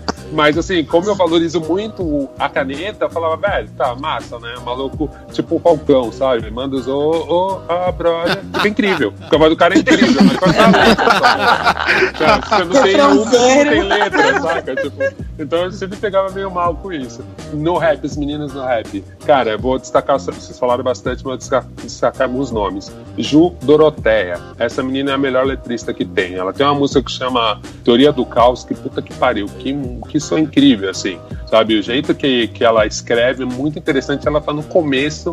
Você percebe que ela tem coisas do começo, mas o nível que essa menina entrou, cara, tá apavorando muito. Eu amo a Dori Almeida, acho ela muito foda. É uma menina lésbica, ela se posiciona, ela faz uns boom bap muito agressivos, o jeito que ela rima é muito foda. Tássia Reis, nem preciso falar. Carol de Souza, eu acho que assim, é uma menina que não teve reconhecimento do talento que ela tem, ela tá dentro do Rimas e Melodias. E eu acho assim, essa menina incrível, principalmente como ela consegue ser super doce, super agressiva em cada som. Ver ela ao vivo é muito foda, puta, é puta presença, assim. A Drick Barbosa nem precisa falar, Clara Lima não precisa falar. A Flora Mato, eu acho que ela continua ainda sendo, para mim, uma das melhores. Eu entendo que ela tem, fez várias escolhas meio, meio estranhas, assim. O tempo inteiro ela aperta com mainstream, o tempo inteiro ela tem muita seguidora, mas acho que essa menina ela apavora na caneta ainda, muito foda e consegue cantar ela, também. Ela tem umas letras muito fodas mesmo. Não, e ela uhum. apavora cantando, ela apavora agora, e agora que ela tá fazendo os beats, ela tá indo pra um caminho muito interessante. A Brisa Flow, eu amo, acho muito foda, o disco dela é muito foda, acho que ela tem uma puta caneta também, canta demais. A Suite, a Bárbara Bivolt vai aparecer agora com o disco novo, mas as coisas que ela tá soltando ali de pouquinho já tô achando bem interessante. Sara Donato, Issa Tem a Cintia Savoli, eu não tenho certeza se ela é de Brasília, talvez esteja errado. Essa menina tem uma caneta absurda, assim, absurda. E a Lívia Cruz, que eu achei muito legal, porque ela tá há muito tempo no jogo, mas agora ela tá conseguindo se destacar não só como MC, mas também como comunicadora no canal dela de, de YouTube e tal. Eu tô achando bem, bem, bem legal. E eu acho que é meio isso, cara. Eu acho que devo ter esquecido um monte de gente, mas, mas eles falaram um monte de gente que eu gosto também. E eu acho que é meio Mas você aí, tinha assim. bastante magia guardada aí, pô. Mas é, Não, nossa, então- bastante, Ah, você tinha magia vários guardada. amigos. Tela branquinha Não, da isso aí, hein? Marechal foi quase. Foi, é, foi o, foi o secreto do Akuma. Não, e tem um outro menino, poder, tem um outro menino da Bahia que eu acho que, meu, a galera tem que ouvir mais, é o Vandal. Ele, ele é da turma do, do Baiana System, que pra mim é a melhor coisa que saiu na música brasileira há muito tempo. Ele é da. ele canta com o Baiana. E esse moleque é muito foda. Você falou, né, né Douglas, do, do lance do, do Grime. Ele tem um projeto de Grime muito foda também. é, eu, eu, eu, comecei a ouvir algumas coisas dele. Eu descobri recentemente que um amigo meu, Febem, fez umas paradas com ele, assim. Então, eles gravaram agora o som, né? Gravaram essa semana é. uma parada. Justamente, eu acho que, meu, o Vandal é muito foda. Esse moleque de conceito, ele é muito cabuloso, cara. Eu acho que agora ele tá amadurecendo mais, agora tá chegando, ele tá com... eu acho que é uma coisa natural que acontece com muitos MCs, né? É, esse amadurecimento, assim, do cara conseguir realmente colocar tudo que ele tem falando na música, assim. É difícil pra caramba. Eu acho que mesmo nos discos do Manado eu nunca consegui chegar nisso. Em alguns sons eu consegui chegar, mas em vários outros não. E eu acho que tem gente que chega muito rápido nisso, sabe? O cara realmente ele consegue botar tudo que ele vive ali, tudo que ele tá pensando de um jeito interessante e acessível para todo mundo. Mas não é, não, não é fácil. E agora tem uns caras que fazem isso de um jeito que eu fico muito impressionado, assim. É isso, gente. Vai ficar com 15 horas de programa, ninguém vai ouvir. Não, as pessoas acabou 15, 5, 15, 5 segundos. Eu queria, eu queria, eu acho muito interessante assim, quando o pessoal fala em podcast, às vezes a pessoa, tipo, não busca. Então, eu queria falar o nome das meninas do Rimas. É, tipo, porque falei só, ah, rimas e melodias. Mas Nossa, cada uma. falei da Altiniz, né? A Altiniz. Então, meu, a Altiniz canta pra cacete, né? Tá muito. Rasga Meu Coração, também Tássia Reis faz parte. Stephanie, tipo, vários coraçõezinhos com a uhum. mão. E, meu, Stephanie, tipo, a menina já. Eu dei graças a Deus quando ela voltou. Falei, meu. Precisava, assim, sabe? Porque a menina, tipo, além de cantar, o flow dela, pra mim, é um dos melhores flows, tipo, do rap nacional feminino, assim. Carol de Souza, o Olga já falou super bem. Drica já tá aí, também com CD para lançar. Tatiane Bispo, que eu não manjo, tipo, muito do trampo dela, mas enfim, do que eu ouvi solo, gostei. E a DJ, que é a Maíra Maldijan também, que manda bem pra caramba. Essas são as meninas do Rimas e Melodias. É legal dar o nome, né, de cada uma. É, a é gente isso. quase não falou de DJ, né? Putz, que pena. Ó, pro, pro público depois faz o especial de DJ, porque tem bastante. Faz, né? Vai ter que ter um parte 2. Eu. Não, vai ter cinco partes isso, gente. eu já quero a parte 2, eu já tô aqui na cabeça de pagode, já tô pensando nisso. Boa! pagode 90. Gente, me chama pagode 90. Não, pagode 90. Você não pode recusar, tá ligado? Vai ser 12 horas. Só pro pagode. Especial Nossa. com 5 partes. Especial de Natal. Certeza. E nesse eu sou ouvinte, só sou orelha. Vou ficar anotando o nome. só gosto de samba velho. Vai ser a vingança dos pagodeiros, gente. Vai ser maravilhoso. Pode ficar esperando. Agora todo mundo já falou que sim, né? Não, não, não quero ver desculpa. Eu, pelo depois. menos, já tô assinado esse contrato aí já. nos aguardem, nos aguardem, galera.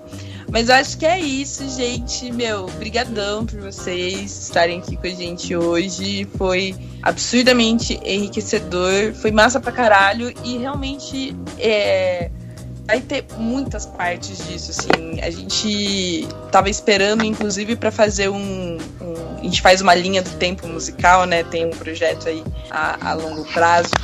E, e, a gente quer chegar lá no rap, mas não dava para esperar chegar no rap para falar de rap. Então a gente vai dividir o rap em várias vertentes. Quando a gente, quando a linha do tempo chegar lá, daí a gente fala sobre ele de novo.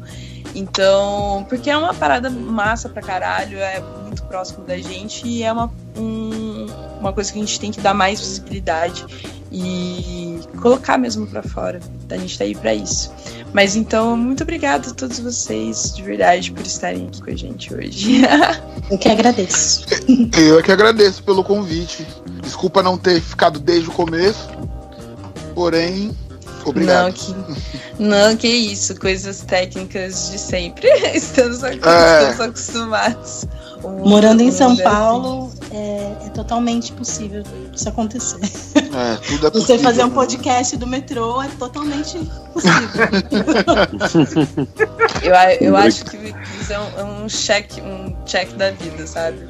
Coisas que eu já fiz, gravei um podcast no metrô. Verdade. já posso dar check. Já, já pode. Obrigadão aí pelo convite, viu? Obrigadão aí pra galera que conseguiu ouvir até o final, que seguiu as dicas, que pegou os links aí, jogou no YouTube. Acho massa, assim, teve muito conteúdo legal dito aqui, várias indicações legais, mas acho que a indicação maior mesmo é, é desarmar dos preconceitos mesmo, porque o rap é um mundo, né, cara? É muita coisa, é muita diversidade. E o mais legal e o pior de tudo é essa diversidade. exatamente, exatamente. É, eu também agradeço. Obrigado pelo convite aí, Luísa. Camila, por ter dado um toque também. É... Organ, satisfação conhecê-lo. Já era fã do seu trabalho, mas que nunca satisfação. Douglas também, Rafael. Valeu. E é, e, e é como vocês falaram, o hip hop vive disso, né? De tudo isso que a gente falou, o hip hop só existe por causa de tudo isso. É, é isso o resumo. É... Total. Seja... Cultura não tem dono, né? Oi? Cultura não tem dono. Tipo, meu, é. cultura aberta e cada um chega e rima e faz e grafita e dança do jeito que achar que tem que fazer. É, um fala, outro responde e devolve. E é isso. O hip hop existe por causa disso, né? É isso, é, é, eu acho que é isso mesmo. Não, a cultura não tem dono, ela tem origem. E é só isso que a gente está pedindo, é respeitar a origem. Né? Exatamente. É né? Entender a origem, respeitar a origem, que tá tudo certo, cara. Né? Exatamente. Ai, gente, então é isso. Muito obrigada novamente por estarem com a gente nessas duas horinhas maravilhosas. Na verdade, vai, tá, vai dar até menos para quem tá ouvindo. Mas foi muito bom estar aqui com vocês. E vamos dar boa noite. Ou tchau, boa na verdade, noite. né? Em que tempo e espaço as pessoas estão. A gente dá um tchau que é universal. tchau, padrão. tchau, galera. Tchau, tchau, gente. Valeu. Obrigado. Falou.